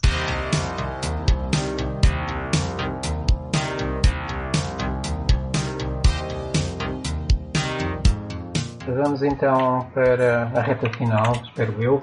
O, aquilo que habitualmente nós chamamos aqui o legado que no fundo vai ser um espaço para nós falarmos daquilo que ainda não falámos. Uh, fica sempre tanto filme por, falar, vocês conhecem outros e viram outros e tantas referências, não só no que diz respeito a Drácula, mas em vampiros em geral. Eu, eu dou aqui um pontapé de saída, referindo alguns nomes só assim, para, para em, jeito de lista, e depois vocês falam destes ou de outros, ou o que quiserem. Uh, mas estou a lembrar-me, por exemplo, na literatura, duas, duas sagas muito famosas, uh, os Vampire Chronicles da Anne Rice e outra que, que pronto, uh, nós gostamos de debater, mas não, não, não, podemos fugir à popularidade que teve, foi a saga Twilight de Stephanie Meyer. Um, ehm, na televisão, já desde há várias décadas, séries como Dark Shadows, mais recentemente True Blood, Being Human, Vampire, uh, Vampire Diaries, uh, e, e, até outros meios, como por exemplo na animação, não esquecer aquele que talvez seja o Drácula mais importante para, para a pequenada durante tantos anos, que foi o, o Conde que conta da Rua César. Ou outros personagens. O, o, como é que era? Era Conde quê? Chocula. Uh, é, não, não, era Patácula. Não, isso é outro. Não, não, era Patácula. Não, não, não. não, Esse, esse, também existe, o Conde, o Drácula, ou Patácula, eu não sei o nome em português. era uma produção em inglês. Eu estava a falar da Rua Sésamo, do, do Ok, não, conde, ah, também o conde que conta. E hum, quando eu era miúdo via uma coisa que passou cá provavelmente no, no, no, nos anos 80 ou assim, uh, que era os Groovy Ghoulies, uma série de animação que tinha, que tinha lá os monstros todos. Eu gostava muito a piada daquilo, vi um episódio recentemente e odiei, mas pronto, eh, é assim, tem que ser as coisas na altura certa, não é? Uh, temos atualmente uma série que parece fazer algum sucesso no cinema, que é o Hotel Transilvânia, tem Dráculas e outras, e outras coisas. Isto só para dizer que a personagem parece muito viva e, e influenciar muita coisa na, na literatura, na televisão, no, no cinema, na, na, animação, seja onde for havia um filme que me eh, atormentou a minha infância e só anos mais tarde percebi que era em igual medida engraçado, que era o Por Favor Não Morda ao Pescoço, uma realização e interpretação do Roman Polanski com a malograda Sharon Tate, que era um filme que eu penso que traduz muito bem aquela tradição da estalagem uh, em que uh, os, heróis são avisados a não ir ao castelo e que um, acho que consegue aquele equilíbrio que muitas vezes é apontado como sendo muito difícil de ser engraçado e ao mesmo tempo aterrorizador. Eu queria também fazer aqui uma, uma referência talvez mais à vertente literária do que cinéfila, mas à história uh, pelo, pelo Richard Matheson, que é o I Am Legend, que é um, um livro que, um, e não querendo aqui também estragar para quem nunca leu ou para quem nunca viu esta história, e se virem no cinema se calhar não têm o livro estragado, uh, porque nunca foram, nunca foram fiéis ao final deste livro. Mas que basicamente é um, é um livro que parece ser sobre o último homem na Terra e quando chegamos ao fim vemos que é sobre outra coisa, sobre uma nova ordem que envolve vampirismo. Para terminar, hum, eu sei que o José, eh, desculpa, o Tomás ainda vai falar ali de alguns filmes também interessantes. Eu fazia só referência também, se calhar, do ponto de vista do pós-modernismo e de uma abordagem ao vampirismo de uma forma mais reflexiva. Já falei aqui do, do The Hunger, do Tony Scott. Eu não sou muito fã do Tony Scott, mas este é, é o seu primeiro filme e é um filme que eu recomendo vivamente e que eu gosto muito. Com o David Bowie, inclusivamente, com a um, Susan Sarandon e, e um, está-me a escapar, uh, Catherine Deneuve, e talvez na, na mesma, na, na mesma uh, estética reflexiva temos em 2013 o Only Lovers Left Alive do Jim Jarmusch, que é um excelente filme sobre uh, vampiros que na prática aceitaram a sua condição e que tentam viver naquilo que é uh, um, quase um, digamos, uma, uma convivência tensa com uh, os espaços um, tal como eles são influenciados pelo resto das pessoas. A ação passa-se em Detroit, onde ehm, basicamente é uma cidade abandonada e pobre uh, e, à beira do colapso, onde então ehm, os, os, vampiros desta história se, se, estabelecem para tentar ter uma, uma, uma vivência tranquila. Ehm, enfim, uh, só esta, esta referência. Uh, eu queria começar por falar numa série de livros que é mais ou menos famosa dentro do nicho de, destes géneros, chamada Ano Drácula. Tem uma série de vários livros, eu não sei exatamente quantos é que são. É, são, são, são uma série de livros do Kim Newman e que propõem uma, uma versão alternativa da história do Drácula. Portanto, neste, neste universo, no universo Ano Drácula, uh, o Drácula matou Van Helsing, casou com a Rainha de Inglaterra e domina agora o, o, o planeta e, portanto, vampiros é algo comum e nós seguimos no primeiro livro, são vários livros, o primeiro livro passa-se em 1868 e depois o segundo é na Primeira Guerra Mundial e vamos acompanhando este Drácula que conseguiu vencer e que domina o mundo. E portanto, no, por exemplo, no primeiro livro, um dos personagens principais, e na verdade é o herói da história, é o Jack o Estripador, que mata, uh, portanto, as mulheres que ele mata são mulheres vampiras. Portanto, é na verdade que o, o Jack the Ripper, o Jack the Ripper é o Van Helsing e o Drácula, portanto, há aqui uma, uma versão alternativa, é, é, é bastante surreal estes, estes, estes livros. Eu, eu, eu, nunca li, portanto só conheço mesmo as descrições, mas são vários e eles vão, vão explorando esta ideia. Eu acho que vai, começa em 1888, portanto é o, o ano da primeira história, deste primeiro livro, de 92, e vai até ao final da década, ao final do, do milénio, portanto, do milénio de, portanto, do século XX. E, portanto, todos eles seguem esta ideia desta história alternativa em que o Drácula matou Van Helsing e, e ganhou e, portanto, e, domina agora o mundo. Portanto, esse era o série de livros que eu queria falar e de, muitos, os, os que leem dizem que é uma, um dos grandes pilares do, de adaptações da história do Drácula à literatura, portanto é esta do Kim Newman. No, no, no cinema, se calhar começo por falar no, num dos primeiros filmes que explora uma outra versão do, dos vampiros, portanto até agora nós, todos os vampiros que falámos eram do Drácula, havia sempre esta ideia de, do, do vampiro aristocrata, não é?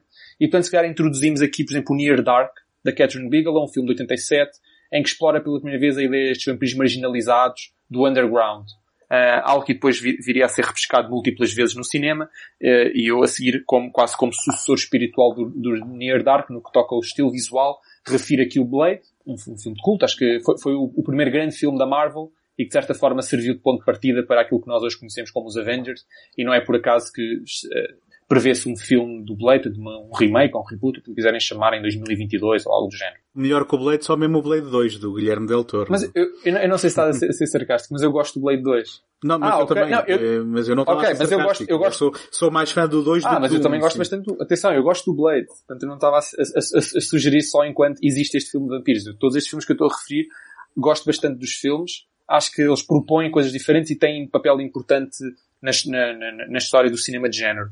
Portanto, do, do near, entre o Near Dark e o Blade temos obviamente o From Dusk Till Dawn, uh, esse filme do Robert Rodrigues, esse, esse, essa homenagem ao, ao, ao Exploitation. um, e que também explora uma, uma outra, um outro lado da mitologia vampiresca. Depois temos, temos obviamente, já no início, da, no início de, deste novo século, uh, para além, de, obviamente, da, da saga Twilight, temos também a famosa saga Underworld, que junta o, os vampiros com os seus arqui-inimigos naturais, os lobisomens, já agora o Twilight também faz o mesmo. Eu não sei quando é que é o primeiro filme do Underworld, eu acho que é 2004, mas não tenho a certeza. Refiro, refiro obviamente, estes, estes dois filmes mais independentes e mais alternativos, que têm, obviamente, uma abordagem, por um lado, cómica, por outro lado, uh, bastante estilizada. Um, um, é o One Lover Left Alive de Jim Jarmusch, o outro é o What We Do in the Shadows, do Taika Waititi do, do Germain Clement.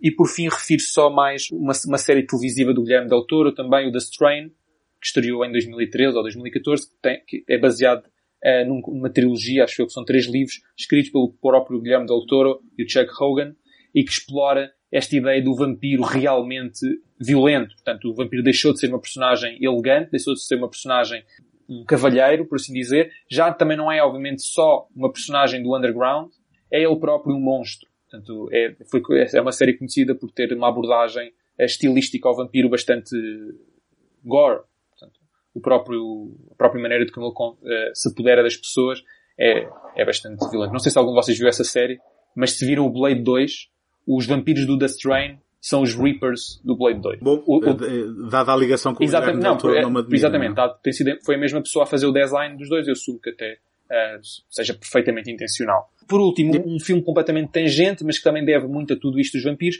e é um, um, um favorito meu, uh, o Rocky Horror Picture Show, que acaba por brincar um bocado com esta ideia de géneros e de vampiros e de monstros. Pronto, então ficamos por aqui. Hoje foi curtinho. E... Olha, se for como o do Coppola, foi 3 horas, mas parecem 6. esperemos que não, esperemos que as pessoas. Não, é, o, é ao contrário, é, é, o oposto do, do Coppola. Que, que, Foram 3 horas, mas parece uma hora e meia. Só, pareceu só 20 minutos. Exatamente, exatamente. Então pronto, olha, já agora António recorda aí os, os, os links para as pessoas nos seguirem podem encontrar-nos no Instagram, não é? Somos underscore universos, underscore paralelos, underscore. Podem encontrar todos os episódios em uh, segundotake.com barra universos menos paralelos, portanto, universos traço paralelos, e podem uh, mandar-nos um, um, e-mail para universoparalelospodcast.gmail.com então ficamos por aqui, agradecendo a todos a vossa atenção, espero que ainda estejam connosco. Eu sou o José. Eu sou o Tomás. Eu sou o António. Até à próxima. Até à próxima.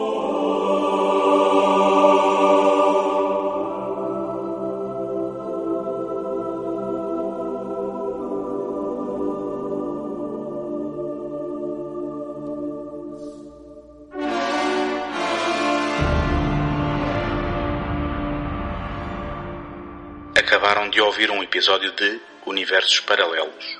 Apoiem o trabalho do Tomás em imaginalta.net do José em ajanelaencantada.wordpress.com e do António em segundotake.com, onde também podem subscrever este podcast.